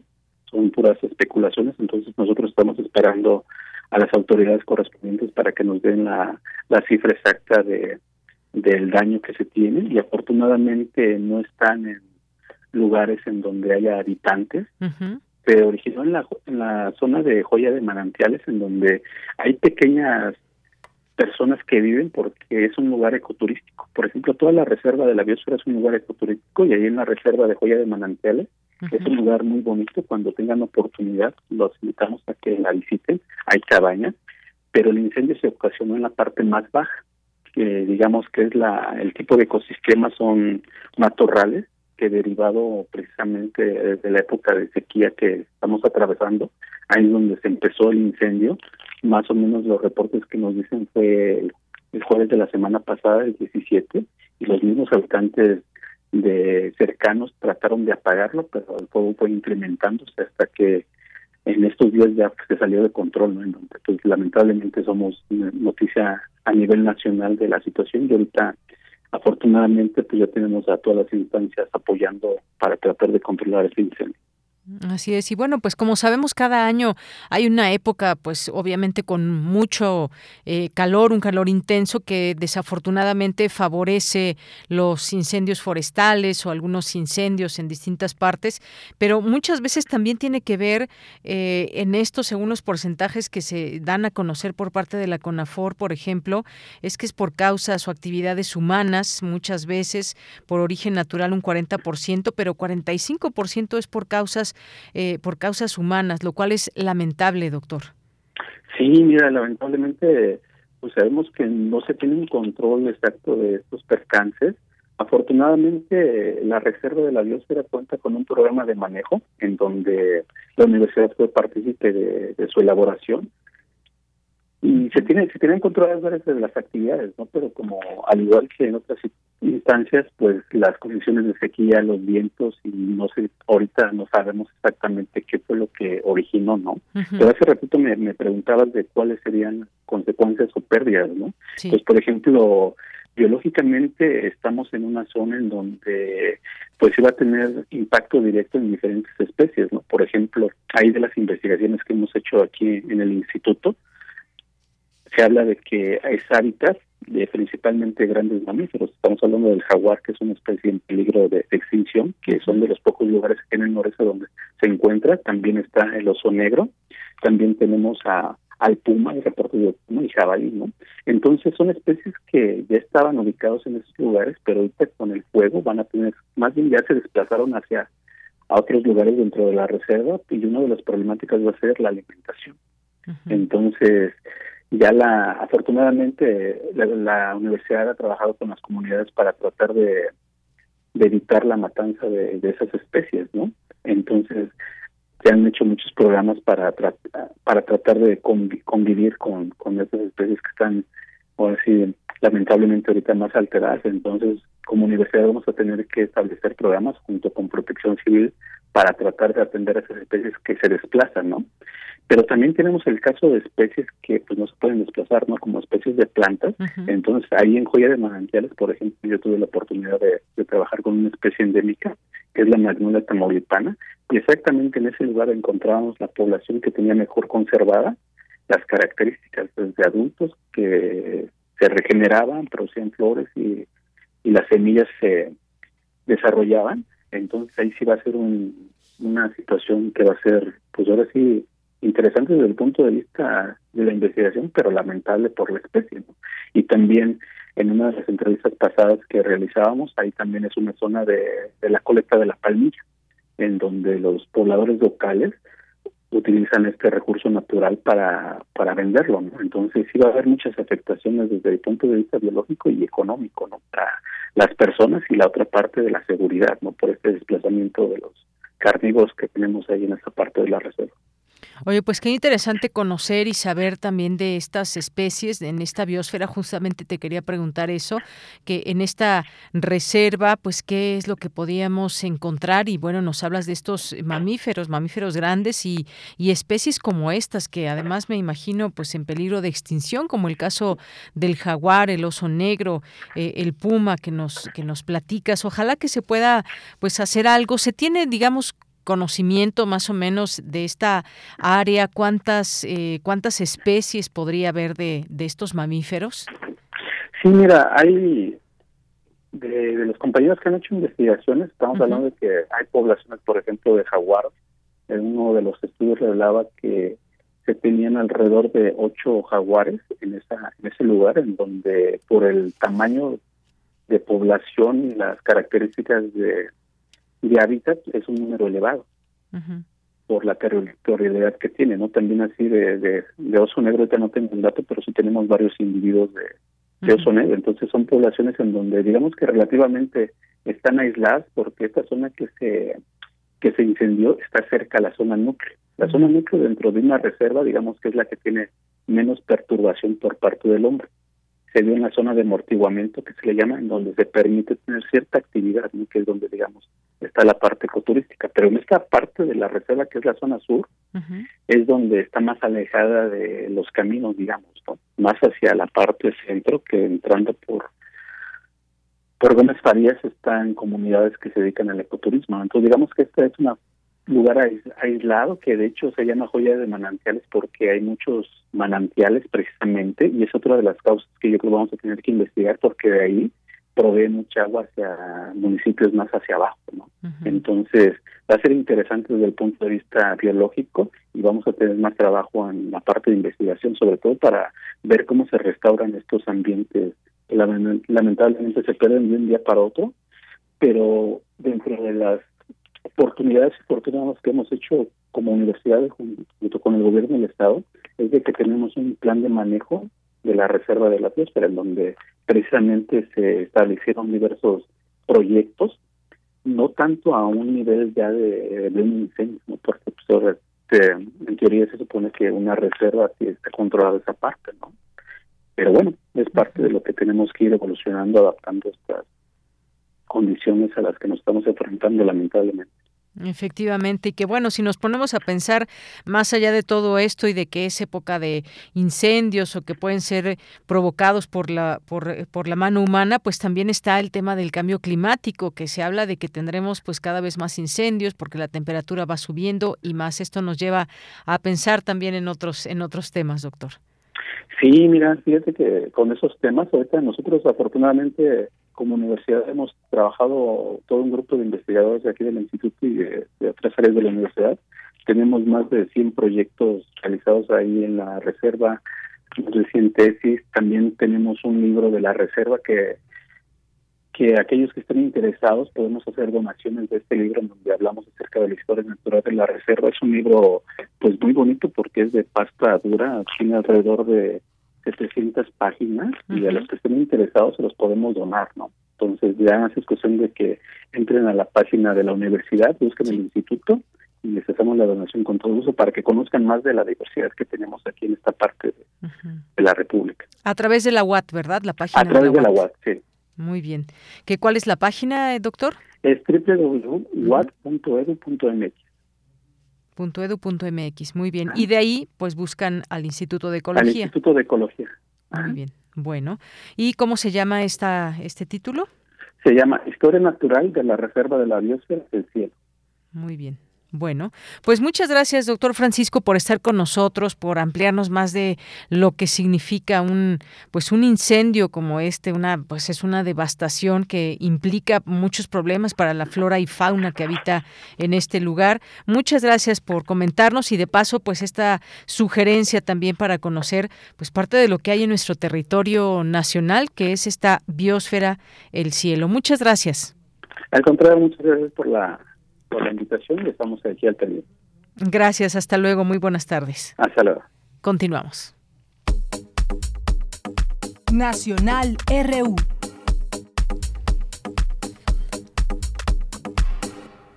Dos con treinta y seis minutos, pues ya le decíamos este tema de la inflación que llegó hasta 7.29% anual en la primera quincena de marzo, según lo reportó el INEGI, la inflación general en México, que se moderó ligeramente a 7.29% anual, de 7.34% en la quincena previa y por primera vez en el año no sorprendió hacia arriba las expectativas del mercado.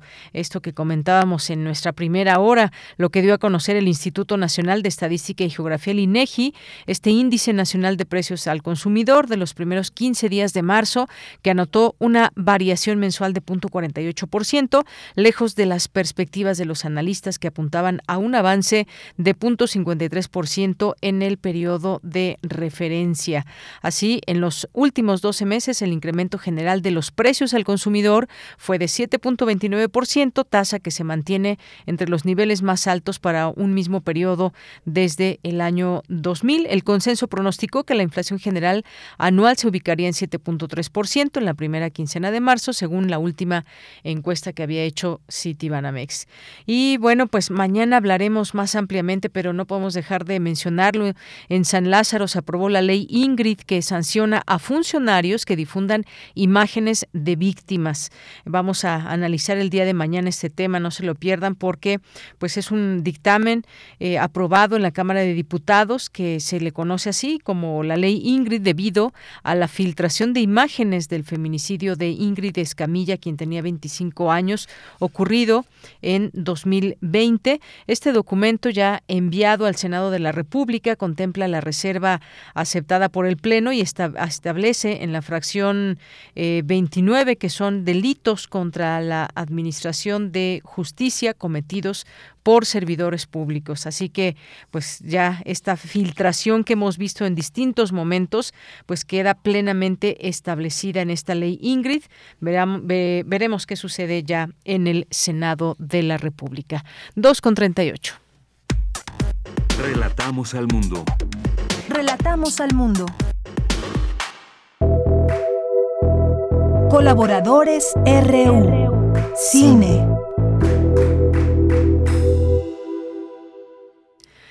Dos con treinta y nueve minutos y recibimos en este espacio, en este jueves de cine, a Doris Morales, que es responsable del área de prensa de Filmoteca UNAM y también comentarista de cine.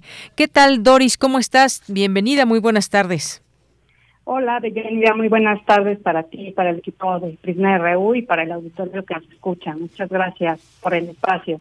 Pues gracias a ti por estar aquí y pues cuéntanos, ¿qué nos tienes para el día de hoy? Bueno, en esta ocasión les voy a hablar de la programación que nos tiene preparado Filmoteca, con tres estrenos eh, y continuando con esta reapertura paulatina de nuestras salas, eh, con un aforo del 60% y bueno, con todas las medidas sanitarias. Y bueno, estos eh, últimos días ya de marzo, tenemos preparado tres estrenos en, en la UNAM, y el primero del que les voy a, comentar es del documental Silencio Radio, que como bien recordarás de Yanira, tuvimos una función especial en enero en, la Esplanada de la Espiga, con la presencia de Carmen Aristegui, en, igual que tuviste la oportunidad de, tener una entrevista muy importante, muy interesante. Y bueno, tendremos por fin el estreno en nuestras salas de Silencio Radio de Juliana Fanchuru. Eh, como saben, este documental trata la historia de, o, del reportaje de cuando Carmen Aristegui em, tuvo que salir de NBC Radio por revelar el asunto de la Casa Blanca y todas las consecuencias que, que trajo esto, ¿no? El, robo a las oficinas y todo el, la persecución que vivió su equipo y cómo lo afrontó ella y, y bueno, todos sus colaboradores. Entonces, esta, este documental eh, tiene varias funciones que empezaron ayer y lo tendremos hasta el 10 de abril. Es importante que revisen la programación a través de la página de, Filmoteca, porque eh, simultáneamente, o bueno, eh, tendremos horarios alternados con otros dos estrenos de los que les voy a comentar. Uno de ellos también es eh, una ficción que se trata, que se llama Perdón todos sus muertos, es una ficción de Antonio Casís Abrams, este es un cineasta potosino, egresado de la Facultad de Ciencias de la Comunicación de la Universidad Autónoma de San Luis Potosí. Y bueno, esta película retrata dos historias. Por un lado, la de un periodista frustrado y preocupado por lo que ocurre en el país, y por el otro, un joven que pierde la capacidad de comunicarse precisamente por esa realidad violenta en la que está envuelta nuestro país. Y otro, otro estreno que tenemos programado es eh, un documental muy interesante que se llama Push. Es una coproducción entre Canadá, Suecia del año 2019 y está dirigido por Fredrik Gerten. Esta película ganó el premio de público en el Festival Internacional de Documentales de Copenhague y también se exhibió dentro del Festival Docs MX. Este documental eh, nos trata el problema del eh, del incremento desmedido de las construcciones eh, de departamentos que cada vez son menos accesibles para la población, digamos, común y que, bueno, nos ha obligado a, a irnos a, fuera de la ciudad, de, fuera de las grandes ciudades, porque, pues bueno, los costos son pues, inalcanzables para el ciudadano común. Entonces, este es un problema que cada vez nos aqueja más, no no solo a, digamos a, nuestro país, sino ya es un es un problema mundial. Entonces, es un tema bastante interesante para para ver, para reflexionar y pues bueno, para también eh, dialogar qué medidas se, se pueden adoptar para pues para mm, mitigar este problema, que haya más eh, oportunidades de de obtener un, una casa o un departamento pues lo más dignamente posible. Muy bien. Eh, sí, sí, sí, mira, también eh, quiero platicarles rápidamente de otro, un ciclo que también tenemos preparado. eh, que este ciclo comenzó en la Casa del Lago, tuvimos varias funciones al aire libre. Es un ciclo dedicado a, a bueno, al, al, cine, al cine de Hayao Miyazaki y bueno, eh, continúa en nuestras salas, en la sala Carlos Monsiváis del Centro Cultural Universitario. Y bueno, tenemos varias películas como Kiki Entregas a Domicilio, Mi vecino Totoro, por supuesto, Porco Rosso, La Princesa Mononoke. Y bueno, eh, son varias funciones eh, que pueden consultar a través de la página de Filmoteca de la UNAM, www.filmoteca.unam.mx. Y también quisiera platicarles brevemente de la oferta académica que tenemos eh, también programada para eh, abril, junio. eh, y bueno, en esta ocasión tenemos un curso presencial, va a ser de los primeros cursos que vamos a iniciar ya de forma presencial. Y tiene un valor curricular. El curso se llama La Memoria, Historia del Documental, parte 1, y lo impartirá Laura Martínez Díaz. También tenemos otros dos cursos, estos son en línea, uno se llama La estructura del guion y sus sentires y el otro es Series de TV, un modelo para su análisis narratológico. Todo esto eh, pueden consultarlo a través de la página de Cineteca, ahí está toda la información, eh, la ficha de inscripción, eh, los informes con Mariana Ceja, que es la responsable de, de estos de estos cursos, los costos, obviamente hay descuento para comunidad UNAM del 50% de descuento, para Puntos Cultura también, y una de las novedades que también podemos comentar es que también pueden adquirir estos boletos eh, para las películas en línea a través de Cultura UNAM precisamente. Muy bien. Bueno, pues tenemos todas estas opciones, Doris. Muchas gracias. Gracias por este estos estrenos que nos dices. Así que, pues ahí está la invitación para nuestro público. Estas actividades en Casa del Lago también para que los niños disfruten de del cine, disfruten de Totoro y estas películas también que nos mencionas. Y esta oferta académica también muy importante porque nos nos podemos ir eh, metiendo poco a poco a, a conocer más de, de cine Si ya nos gusta el cine, bueno, pues cómo enfocarnos eh, específicamente algunas cosas que, que podemos aprender y qué mejor que desde la filmoteca. Así que muchísimas gracias, como, como siempre, Doris, que estás en este espacio, que nos acompañas, pues ya te seguiremos escuchando. Muchas gracias por lo pronto y ahí dejamos estas recomendaciones y métanse a la página también de filmoteca.unam.mx, aquí pueden encontrar pues ya todos los horarios y muchas cosas más. Así que pues gracias Doris. No, gracias a ustedes. Y sí recuerden que ya poco a poco estamos regresando a estas actividades presenciales y nos va a dar mucho gusto encontrarnos en las salas tanto del Centro Cultural Universitario como del Cinematógrafo Choco, que también tiene un ciclo bastante interesante eh, para mencionarlo rápidamente, se llama El Halconazo, La Guerra Sucia y la Contracultura Musical. Eh, y bueno, estará toca de, del mes de marzo. Muy bien, pues sí, ahí están estas opciones también. Muchas gracias y nos seguimos escuchando. Gracias, Doris. Gracias a ustedes. Buenas tardes. Muy buenas tardes. Son las 2 de la tarde con 47 minutos. Pues aquí estas recomendaciones, sí, ya nos decía Doris con estos, eh, esta película de Silencio Radio que se presentó en, en, enero, en enero de este año y estuvo, pues, bueno, ahí la periodista, el equipo, parte del equipo de investigación, la directora de este, de este documental y pues efectivamente que nos narra, pues, una parte en la historia de pues de el periodismo de esta periodista Carmen Aristegui y pues ahí lo pueden ver, lo pueden disfrutar. También estuvo en Cineteca eh, y bueno, pues estas otras dos películas también de Todos tus muertos y esta otra de Push que nos, eh, que nos comentó Doris.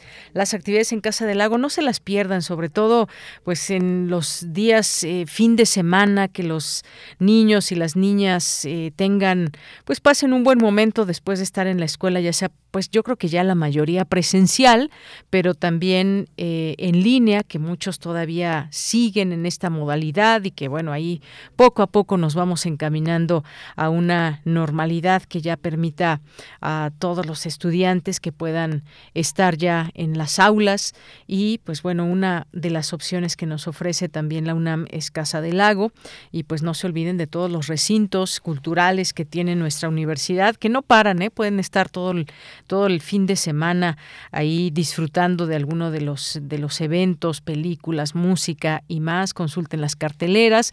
Y bueno, ahorita que estaba Dulce Wet, pues mañana también nos trae toda la oferta musical, así que no se pierdan Prisma RU. Y pues en un momento más ya nos vamos a enlazar, nos enlazamos ya a Cultura.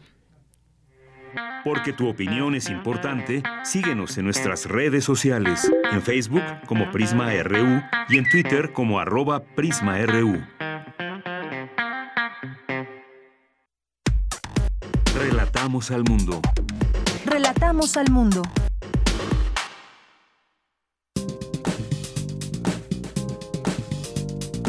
Cultura RU. Bien, y como ya les habíamos adelantado, llega la edición 43 de la Feria Internacional del Libro del Palacio de Minería y Tamara Quirós nos tiene todos los detalles de esta inauguración. ¿Qué tal, Tamara? Muy buenas tardes. Deyanira, muy buenas tardes. Te saludo con mucho gusto, al igual que el auditorio que nos sintoniza esta tarde. Efectivamente, hoy se inauguró la cuadragésima tercera Feria Internacional del Libro del Palacio de Minería, este encuentro organizado anualmente por la Universidad Nacional Autónoma de México a través de la Facultad de Ingeniería, que tiene como ejes centrales dar a conocer a la sociedad en su conjunto y a la comunidad universitaria las novedades de la industria editorial mexicana. Esta edición se realizará totalmente virtual hasta el 3 de abril y tendrá eh, la transmisión de cerca de 120 actividades a través de las redes sociodigitales de la FIL en un horario de 11 de la mañana a 10 de la noche. En la inauguración virtual de Yanira estuvieron presentes el rector de la UNAM, el doctor Enrique Graue, la maestra Delfina Gómez Álvarez, secretaria de Educación Pública, la doctora Marina Núñez Vespalova, subsecretaria de Desarrollo Cultural, en representación de Alejandra Frausto, secretaria de Cultura. También estuvo la doctora Rosaura Ruiz, secretaria de Educación, Ciencia, Tecnología e Innovación, el ingeniero Juan Luis Arzoz Arvide, presidente de la Cámara Nacional de la Industria Editorial Mexicana, conocida también por sus siglas como CANIEM, el director de la Facultad de Ingeniería de la UNAM, el doctor Carlos Agustín Escalante y el licenciado Fernando Macotela, director de la Feria Internacional del Libro del Palacio de Minería. En su oportunidad, en esta inauguración, el doctor Graue, rector de la máxima casa de estudios, habló de la reflexión que ha dejado la pandemia y de la oportunidad de crear sinergias en esta edición de la filminería al tener formatos virtuales en este tipo de encuentros. Asimismo, habló de los hábitos de lectura en los últimos dos años. Escuchemos. Sean todas y todos muy bienvenidos a esta cuadragésima tercera Feria Internacional del Libro del Palacio de Minería, que a todos los universitarios nos enorgullece tanto, pues es una oportunidad única para promover la lectura entre la comunidad universitaria y compartir las novedades editoriales mexicanas con el público en general. Esta edición ya también se comentó, como la anterior, se realizará en un formato virtual, porque a pesar de que nuestras actividades ya están en forma presencial, la antelación de las invitaciones y los formatos de la compleja organización que implica una feria de esta naturaleza nos obligó a programarla en esta modalidad virtual. Pero sin duda, todos y todas extrañamos los señeros muros de piedra del Palacio de Minería, el bullicio de los visitantes y, el, y la percepción táctil de tocar los libros de nuestro interés y poderlos así interesarnos más en ellos. La siguiente versión indudablemente será presencial, pero aún así la experiencia virtual de los últimos dos años también nos ha demostrado la utilidad de estos medios para maximizar alcances culturales y optimizar tiempos y recursos y nos permitirá en el futuro diseñar formatos novedosos presenciales y virtuales que combinen una gran sinergia las virtudes de ambos en los primeros años, en los primeros meses y los meses más álgidos de la pandemia y con las librerías cerradas, la encuesta sobre hábitos y consumo cultural que realizara la Coordinación Difusión Cultural de nuestra universidad demostró un incremento porcentual de tres puntos en los hábitos de lectura de la población general. Y esto pues de alguna forma fue una buena noticia. Esos datos también coinciden con lo reportado por el INEGI en su encuesta 2021, en donde en los últimos 12 meses la población adulta lectora disfrutó de 3.7 libros en promedio por año, cifra que no se alcanzaba desde el 2017. Y un dato también muy significativo, dado las condiciones pandémicas, fue que la población lectora de libros en formato digital pasó en el último lustro de 6.8% al 21.5% de esta forma de consumo editorial. Con todo este contexto y dada la riqueza del programa y la gran diversidad de públicos, esta será también una gran fiesta cultural. En 1924, el Palacio de Minería albergó por primera vez en México una feria del libro concebida con el propósito de fomentar la lectura y el interés de los editores extranjeros, además de alentar el arte de la imprenta. Por ello, la FIL del Palacio de Minería es considerada como la feria del libro más antigua del país. En esta edición número 43 segunda edición virtual, la FIL contará, como ya es una tradición, con presentaciones editoriales que incluye novedades y colecciones de libros y revistas, así como charlas y mesas redondas. Este año, entre las conmemoraciones, se hablará del legado de Jorge López Páez, Gerardo de la Torre, se conmemorará el centenario de los natalicios del poeta y cineasta italiano Pier Paolo Pasolini y del novelista estadounidense Jack Kerouac, integrante de la generación Beat, y se recordará también a Almudena Grandes. Dentro de los ciclos se realizará el ciclo científico, también divulgación económica, cultura de la legalidad, así como el ciclo de salud pública y la imperdible jornada de literatura de horror que llega a su séptima edición en este 2022 año de vampiros, organizadas por Roberto Coria, escritor e investigador en literatura y cine fantástico. El sábado 26 a las 5 de la tarde eh, se dedicará una hora, una mesa a Drácula en su cumpleaños el domingo 3 de abril se realizará la charla en el centenario de Nosferatu con Hugo Villa, director general de actividades cinematográficas de la UNAM. Todo esto a través de las redes sociodigitales. También dentro del programa de actividades se entregará el premio al servicio bibliotecario Adolfo Rodríguez Gallardo. Se tratarán temas relacionados con la pandemia, temas de género, eh, por primera vez se presentará un ciclo a cargo de la Coordinación para la Igualdad de Género de la UNAM. Serán nueve participaciones que tendrá esta coordinación con mesas redondas. Eh, una de ellas es el trabajo con hombres hacia la no violencia y la igualdad en el ámbito universitario. También se realizará la presentación del libro Alguien aquí que tiembla, eh, celebración poética de mujeres coordinado por Sandra Lorenzano. También habrá poesía, eh, ya están las actividades disponibles para todas y todos los que quieran y puedan unirse eh, a esta edición virtual de la Feria Internacional del Libro del Palacio de Minería. Eh, hoy, por ejemplo, la agenda inició con la presentación del libro Nuevos títulos, cuadernos de divulgación de la cultura democrática, número 43, Democracia y Federalismo, de Laura Flamant y Juan Carlos Olmeda. A la una de la tarde se presentó la mesa redonda, la marea feminista y las universidades, una presentación de la Coordinación para la Igualdad de Género de la UNAM. También hace unos minutos eh, finalizó la presentación del libro mi poncho es un kimono flamenco de Fernando Iwasaki. Él es escritor, historiador, filólogo y gestor cultural peruano. Actualmente Iwasaki vive en Sevilla, España, donde es profesor titular de la Universidad Loyola Andalucía. Eh, eh, Iwasaki estuvo acompañado eh, por la doctora Rosa Beltrán, coordinadora de difusión cultural de la UNAM, y también por Socorro Venegas directora general de Publicaciones y Fomento Editorial de la UNAM. Vamos a escuchar eh, un fragmento de lo que compartió la doctora Rosa Beltrán, coordinadora de difusión cultural de la UNAM, en esta presentación de Mi Poncho es un kimono flamenco de Fernando Iwasaki. Qué maravilla que estemos aquí reunidos, aunque todavía no sea en tercera dimensión pronto lo haremos, porque Iwasaki es uno de los autores que reúnen, uno de los poquísimos, diría yo, dos elementos de la literatura, sobre todo en lengua española, que son muy extraños de encontrar. El humor, un humor brillantísimo, filoso, agudo, inteligente, parece que todos son sinónimos, y la erudición. Desde que yo leí a Juar Funerario, a mí se me voló la cabeza por Iwasaki. Y después seguí teniendo la oportunidad de escucharlo, de leerlo en sus ensayos, siempre dando en el centro de la diana. Es decir, uno de los problemas más importantes de nuestro tiempo tiene que ver con la identidad, es el asunto de la identidad. Iwasaki encarna justamente lo que escribe, es un autor eh, peruano que tiene un apellido japonés y que vive en España y que ha estudiado la cultura flamenca, el flamenco, y de hecho hay un ensayo en este libro sobre las repercusiones del flamenco en el eh, resto del mundo. Se dedica a la literatura comparada en su sentido más eh, emblemático. De verdad viaja por tiempos, por espacios hay un capítulo supremo donde demuestra fehacientemente que el realismo mágico no nació en Latinoamérica, para decepción de muchos. Mi poncho es un kimono flamenco, lo pueden encontrar en Libros UNAM. Hay varias presentaciones de la Dirección General de Publicaciones y Fomento Editorial. El 30 de marzo a las 2 de la tarde se eh, realizará la presentación del material de lectura 1521, un atado de vidas.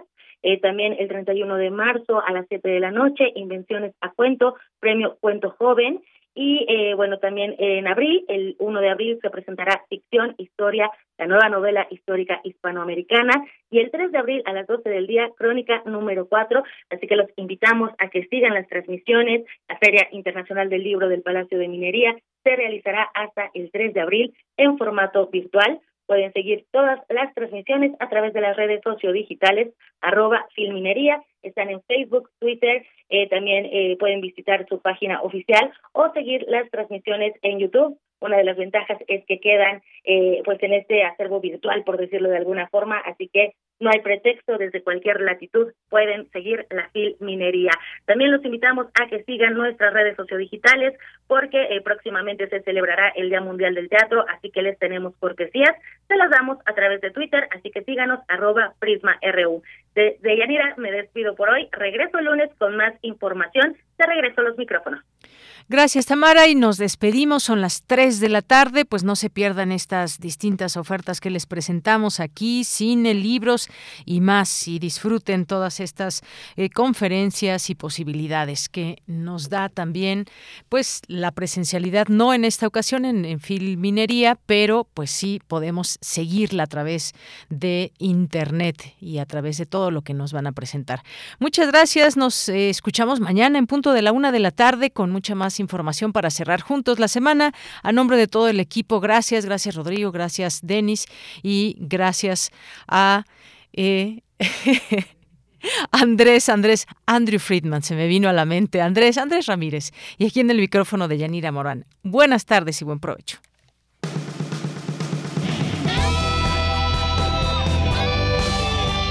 Prisma RU. Relatamos al mundo.